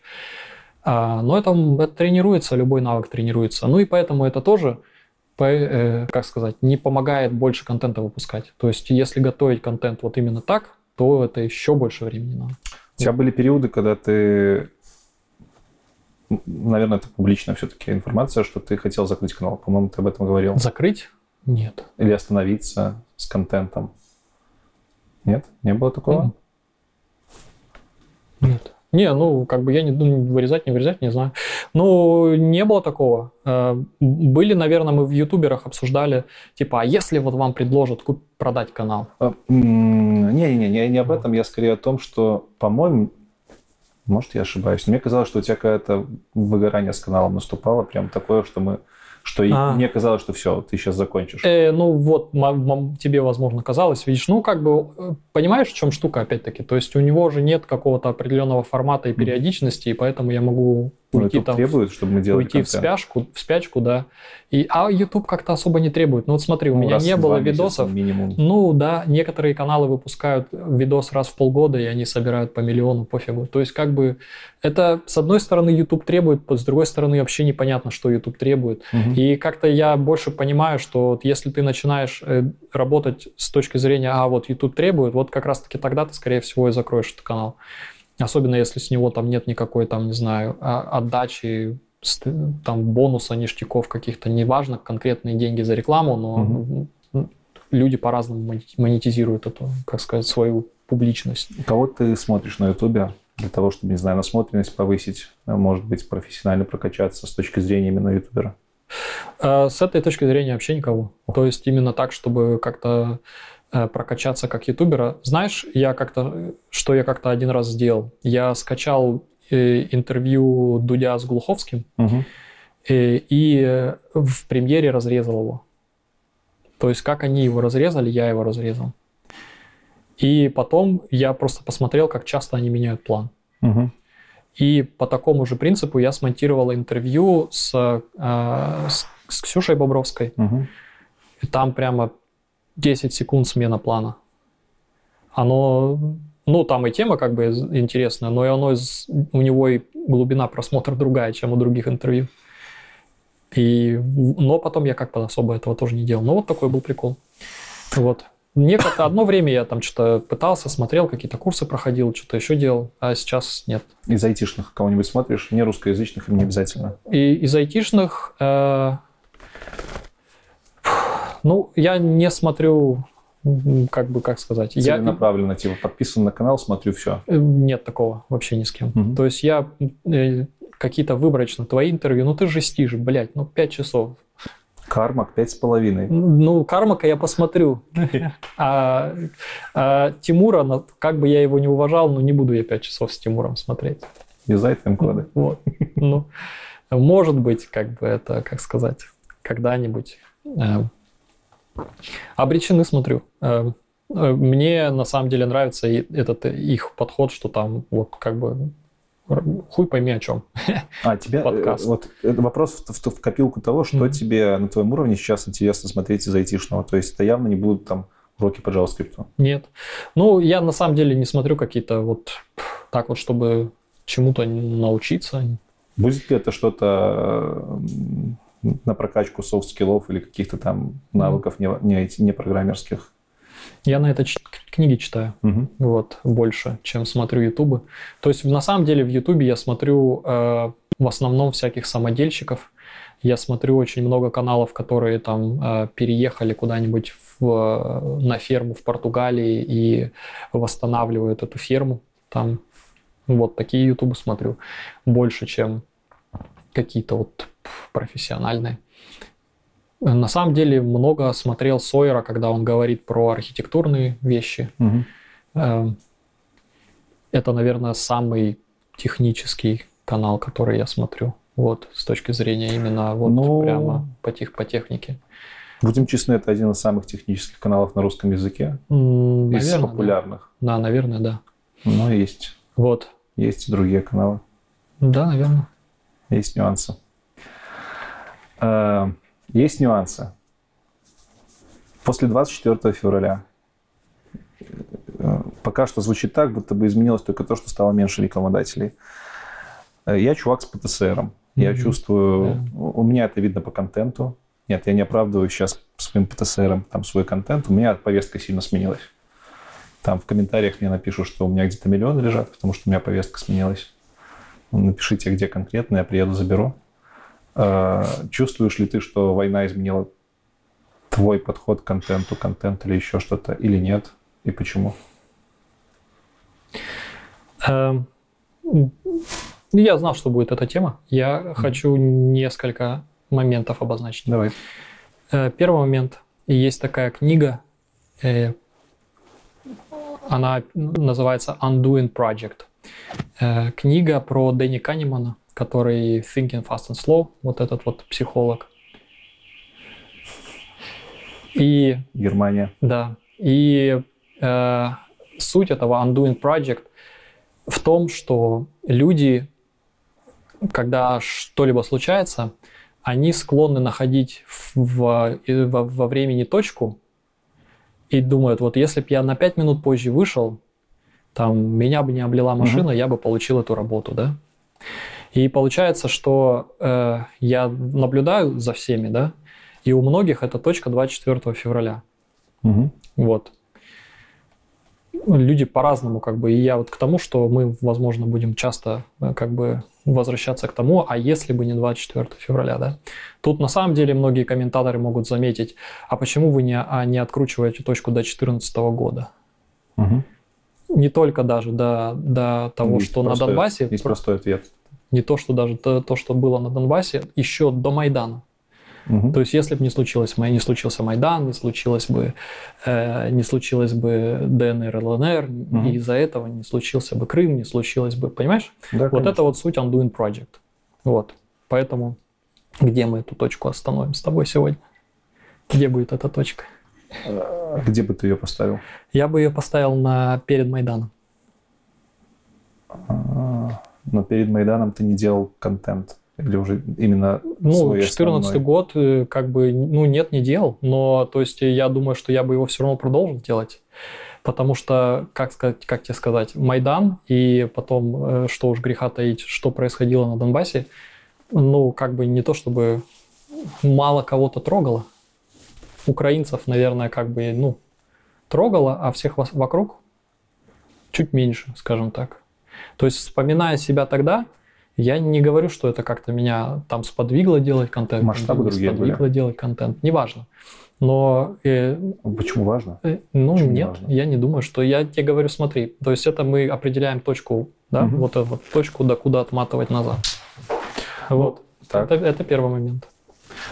Пока выглядит так, будто бы ответ звучит, что после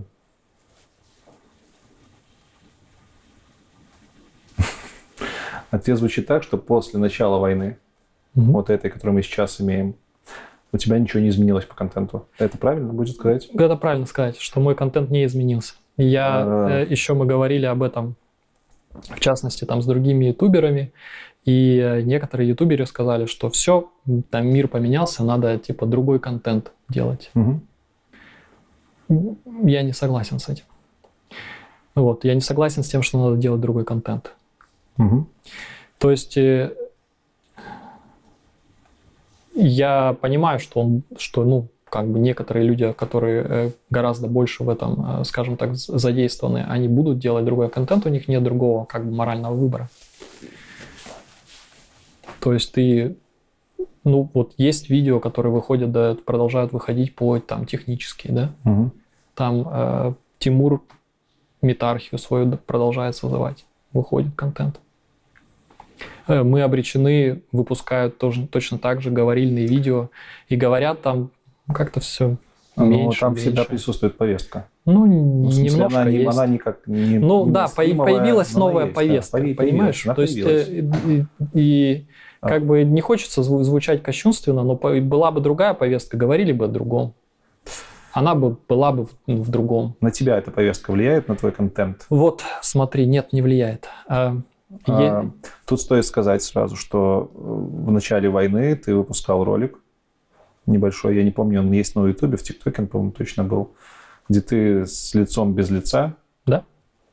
говоришь все как надо, с моей точки зрения. э, смотри, Это уже для меня большой шаг. Да. Но, но, но сейчас ты говоришь, что нет, на контент повестка не должна у тебя, не Ну, повлияла у тебя. смотри, я выпустил этот ролик. Мгм. Чтобы обозначить позицию. Ну, Окей. Сейчас позиция изменилась? Э, ну, смотри, позиция-то не изменилась, Мгм. то есть войн не должно быть. Э, с другой стороны, тут еще на самом деле есть очень прикольный момент. Ну, прикольный. Сколько войн было со времен Второй мировой? Ну, Очень много. Нет, ни одной. Ни одной. Я понял. Э, Есть ты- юридическое, есть юридическое обоснование, есть, есть человеческая терминология, да, гуманитарная, для тех, кто это проживает, а есть юридическое обоснование. А к чему ты это сейчас? Э, ну, это вот, это вот ко всему, ну, вообще, в принципе. То есть мы говорим, что было много войн, Америка делала много войн, например. Нет, это все были спецоперации. Суть от этого не меняется. Все правильно, меняется юридическая суть. Вот. То есть, как бы именно на этом сейчас вот а, а, а, Ну да, это- позиция. это понятно. Вот. Это понятно. Не должно быть войн в, в 2022 году. Да, вот таких вот полномасштабных военных действий. Да. Не поменялась моя позиция по этому поводу. А Почему я это не, не продолжаю дальше педалить? Ну вот смотри, когда, когда все случилось, э, очень стало популярное вот это вот выражение «надо разбираться в политике». В жизни. Ну, в политике надо разбираться, Мгм. надо интересоваться политикой. Мгм. И, к сожалению, у людей это сводилось к тому, что нужно, нужно понять, что Путин плохой. Вот. И, то есть, и это было разбирательство в политике. Все. А политика крупнее, больше. И на самом деле то, что я сижу в Германии с постоянным видом на жительство, э, дает мне, э, как это называется, привилегию не стоять ни на одной из сторон каната. Я не хочу вставать на, не хочу вставать в перетягивание каната. У людей, которые в этом непосредственно заняты, нет выбора, наверное. То есть они должны стоять либо по одной стороне каната, либо по другой. Но проблема в том, что как только ты встаешь на одну из сторон каната, ты должен полностью принять эту сторону. И ты на вторую сторону каната уже как бы ну, не можешь даже пробовать подумать про ту сторону каната вообще. А точка зрения может быть другой. А нет? Моя точка зрения это вот такой вот сфера вокруг этого всего. Вот. Окей, э, хорошо. Вернемся к контенту. Все-таки Мгм. у тебя контент технический, наверное, задавать вопрос, что... Точнее, ставить вопрос ребром, мол, контент должен был измениться, тут сложновато. Все-таки технический контент У меня Сложно есть мачиться. интервью э, тоже. хороший поинт. В У новых- меня есть интервью, у меня есть, э, то есть, ну, как бы интервью с... э, Тебе нет страха, что ты когда-нибудь позовешь на интервью человека, Мгм. ты проинтервьюируешь его, а завтра ты узнаешь, что, э, не знаю, там, его лучшие друзья убивают людей, и ну, а ты прославил его, и через него ты прославил вот таких вот ребят, потому что он там про них рассказывает где-нибудь, например, так. Ну, знаешь, то есть это, конечно, не одного поля ягоды, но есть, э, как сказать, вот кто-то там рекламировал там контору, а которая потом искусственным интеллектом уволила там людей, типа, да. Потом. Я вот, тебе ну да, потом. здесь сейчас. Вот, а здесь и сейчас тоже у тебя есть, есть человек, о котором у тебя есть ограниченная информация. М. И тут еще это, очень- это очень такая... э, у него можно чему-нибудь научиться другому? Конечно. Не просто так он к тебе попал. Вот. И Но есть другие люди, которые могут научить тому же. Не хуже, например. могут, наверное, да. Но он уже вышел и научил, и он не учил вот конкретно в этом видео, там, как убивать людей, да?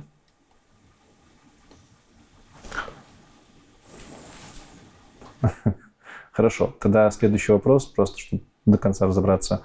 Человек, который не мачится с тобой по взглядам на жизнь, он Мгм. бы был у тебя на интервью или нет? Скорее всего, нет. Все? Тут, тогда тут вопрос исчерпан. Ну, обычно Ну, я приглашаю людей на интервью, которые мне интересны Мгм. в первую очередь. Э, Дальше про перетаскивание канатов. Вот твоя Мгм. мысль, что ПМЖ дает тебе возможность стоять э, чуть сбоку и не принимать одну из сторон. Да.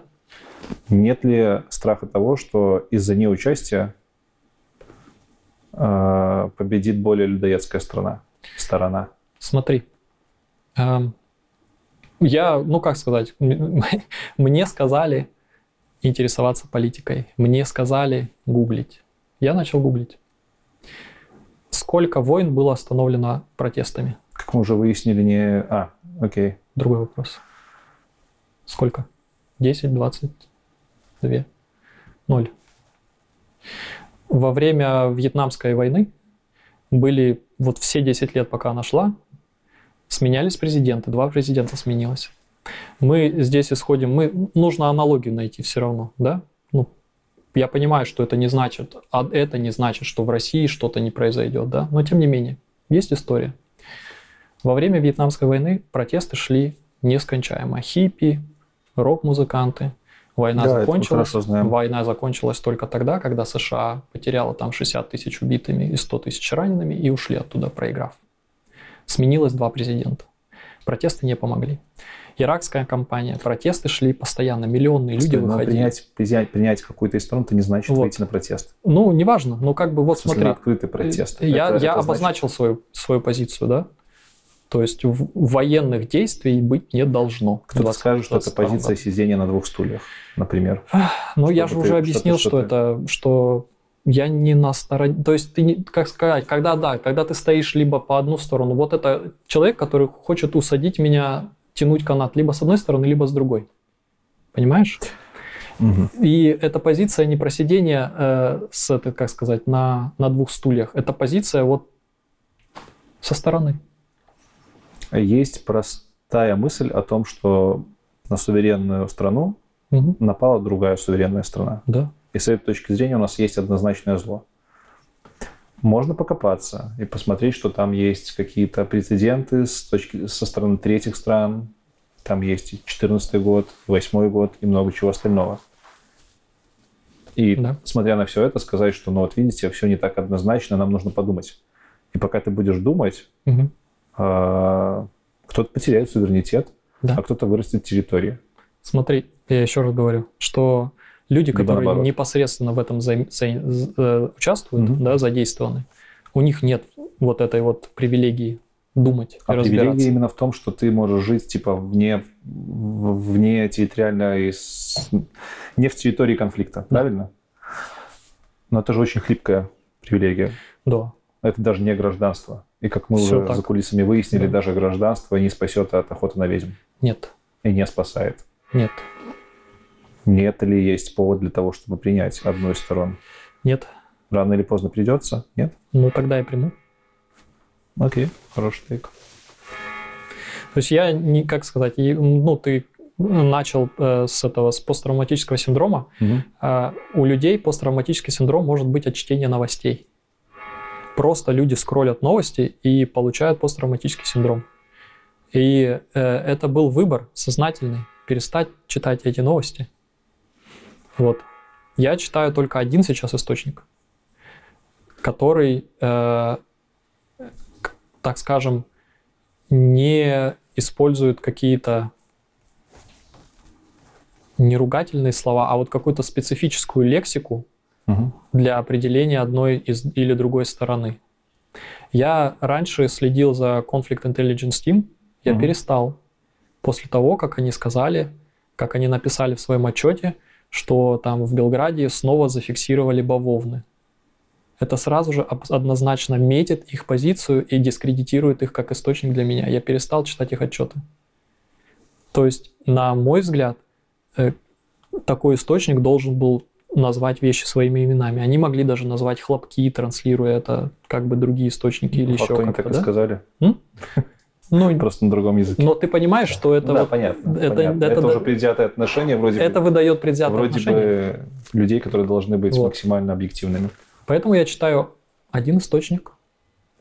Я, за источник? я не скажу какой. Окей. Вот. И который пока в таком не замечен. А почему не можешь сказать? Не хочу. Последний вопрос. У тебя еще там телефон с вопросами же был, или ты все задал? Все, забей. Все задано. Последний вопрос. А, Что ты будешь делать, если война докатится до Германии, до твоего дома? И я имею в виду тот исход, когда Россия проходит через Украину и идет дальше на Европу. я не думаю, что она идет дальше. Мысленный эксперимент. Э, смотри, ну, любой мысленный эксперимент должен, э, наверное, под собой какую-то... Да, цель, Основу цель вопроса проста. Пойдешь ли ты Смотри. воевать против людей, которые являются э, с тобой одним народом, по факту? Ну, нет, Чтобы защитить свой дом сегодня. э, потому что, во-первых, никто меня не позовет. А, Тебя вынудят, к тебе придут. Кто? Ну, Немцы? Нет, я говорю сейчас про россиян. Мгм.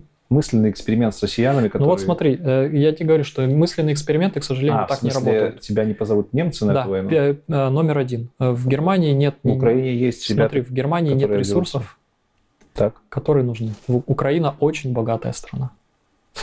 ты сейчас... э, Смотри, мысленный эксперимент, я тебе, я, я отвечу на твой вопрос, но я тебе хочу Давай. просто сказать, почему этот мысленный эксперимент не работает. А, Если ты попробуешь назвать страны, которые сейчас могут обеспечить себя энергией и едой, тебе хватит пальцев одной руки, наверное. Там будет США, Россия, Украина. Может быть, Иран. кто-нибудь. Да. Ну, понятно, те, у кого есть энергоносители... Германия не обеспечивает себя едой. Германия не обеспечивает себя Как и большинство энергией. Европы. Да. В Европе ни хера нет. Украина очень богатая ресурсами страна. Технологии? Они их продадут за теплый дом зимой.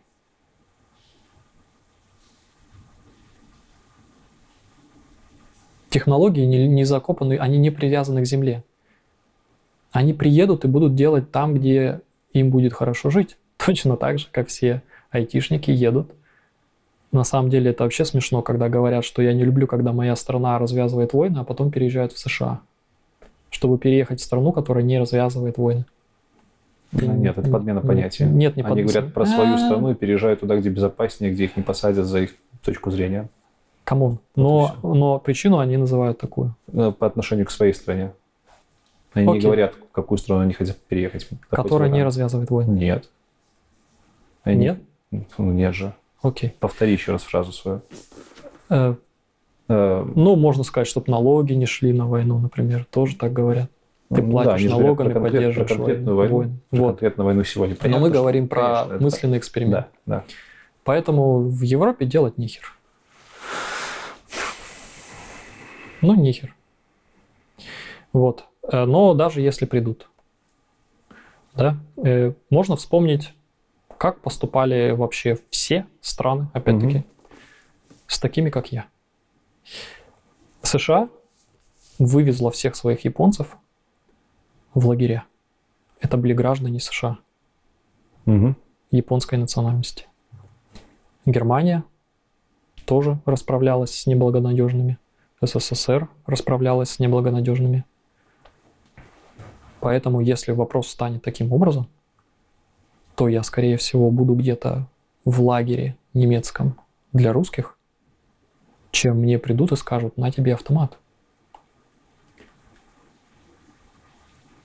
Потому что, скорее всего, будет так. А что делать? Э, У меня есть некоторая точка невозврата, то есть когда, когда говорят, что вот э, типа ПМЖ, а ты собираешься брать э, гражданство, Мгм.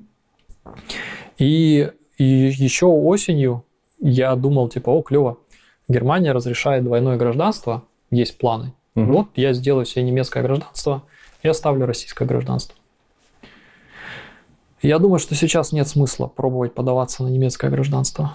Ну, с, потому что все еще это не утверждено, да, можно, допустим, сейчас э, испугаться, сказать, я сдам русский паспорт, возьму немецкий паспорт, э, чтобы потом сесть в лагерь при таких расходах, да.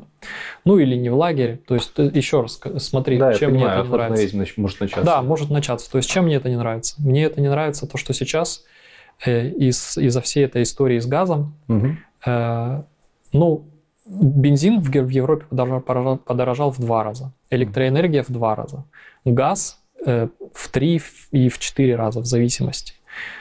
Э, Как ты думаешь, люди к этому относятся? Ну, плохо, конечно. Плохо, И конечно. обвиняют они, конечно, И- нас в этом. Нет, и обвиняют они свое правительство. Пока А, еще. Окей, да, согласен. Пока еще. Пока еще. Если это правительство вдруг уйдет, Мгм.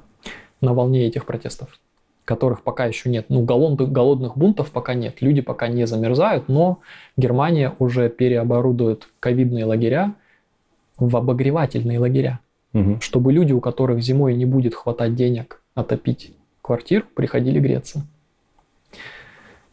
Когда начнутся вот эти вот газовые бунты, если вдруг не получится тот план, который Германия сейчас строит? Возможно, Будет э, радикализация. будет радикализация. И потом будет важно, кого назначат крайним. Мгм.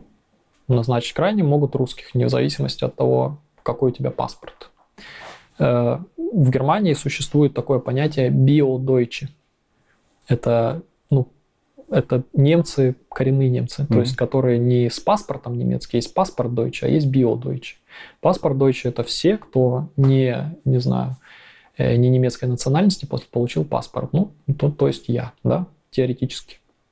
Опять-таки, если я встаю сейчас на очередь получения паспорта, это может занять год, Мгм. например. Да? То есть я, я могу даже не успеть, если уж мы говорим такими, э, как сказать, э, време- временными рамка- рамками. Но даже если я вдруг успею, то все равно мне фигня. Потом другой момент. Могут прекратить, типа, продлевать ВНЖ, забирать ВНЖ начнут.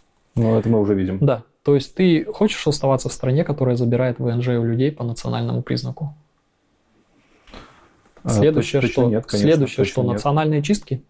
Ну, следующий, следующий этап Не это то, чтобы даже не национальные хочешь, чистки. ты не можешь оставаться в такой И, стране. ну, я, я, допустим, не смогу, но если я извернусь, получу гражданство, я останусь. Но У хочу тебя ли я? есть еще примерно 170 стран, в которые можно уехать. А, ну, Европа, но она вся примерно такая. Ну, кроме Европы есть много чего. Куда? В, в Южную Америку? Таиланд, тот же Южная Америка, ну, Таиланд. пожалуйста. Ну, теоретически можно куда-то, да, по- Британия, поехать. Бр- Вот. Ну, тут- ладно, Ну. это Европа. А, Вот, то есть получается, что э, вставать сейчас в очередь за паспортом смысла нет. Потому что если получится так, что паспорт это единственная возможность остаться в Германии, я этой возможностью оста- э, пользоваться не хочу, потому что это означает, что, ну, как бы, как сказать, да, понятно. началась охота на ведьм, и в любом случае будет плохо. А ты не боишься, что твой синий паспорт в Да. какой-то Ну, момент, красный. э, белорусский синий, Ну, украинский да, тоже. красный паспорт, блакитный, блакитный.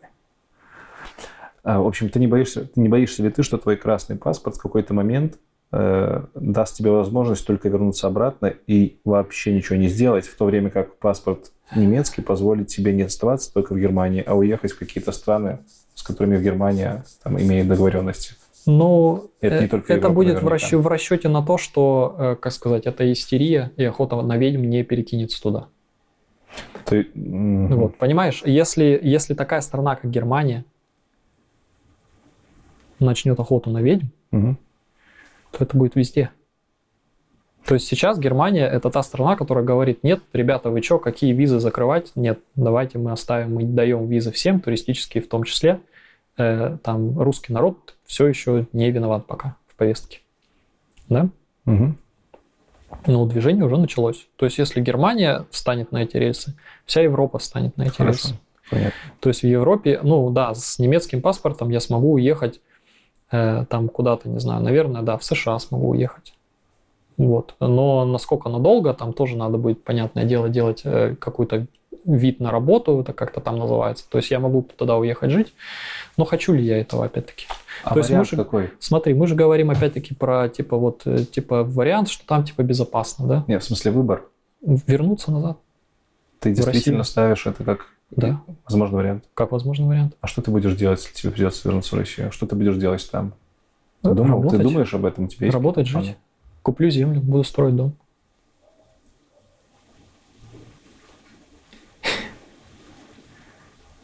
Ну вот, вот ситуация. Вот твой мысленный эксперимент. А вернуться в Россию и строить дом там и жить там, Да. это проще и лучше, чем уехать, например, в ту же США из нашего Мне эксперимента. 36 лет. И что? Я переехал уже один раз. Еще, и- еще раз То переехать. есть речь о возвращении домой. Там, где уже Э, всё- ну, более-менее все есть. Это как бы такой, это, это будет терминальный переезд, да. То Ты есть понимаешь, что ты оттуда я больше не в ту Россию, Я которая понимаю. была 8 лет назад. Не, Это я будет понимаю, совсем конечно, другая это страна. будет другая И по страна. уровню переезда, возможно, это будет даже не, не легче, чем переехать там куда-то. А ты вообще думаешь про это или нет? Да. Фак. Ну, как бы я разбираюсь в политике теперь, как это модно стало, гуглю, смотрю, читаю историю, что было. Смена власти не останавливает войны, протесты не останавливают войны, А что останавливает? конец войны останавливает войну. Когда а, одна из, либо одна из сторон, либо обе стороны выдохлись, и либо одна из сторон капитулирует, либо обе стороны понимают, что они в принципе в равных позициях, и, и чтобы это остановить, надо заключать договор мирный. Вот это останавливает войны. Ничего больше не останавливает войны. Правительство никогда не посмотрит на улицу и не скажет, что они бастуют. Наверное, надо остановить. К сожалению, в истории не было прецедентов. Возможно, я плохо гуглил. Если были, пожалуйста, скажите. Но, говорю, Иракская война, сколько, 10 лет. Та, ты можешь на Википедии прям посмотреть количество протестов. И мы же говорим типа про образец демократии США, где должны прислушиваться, прислушиваться к народу. Где сменяются президенты, а война идет. То есть сменяемость власти есть. Окей. У меня все. На самом деле, спасибо тебе, что согласился встретиться.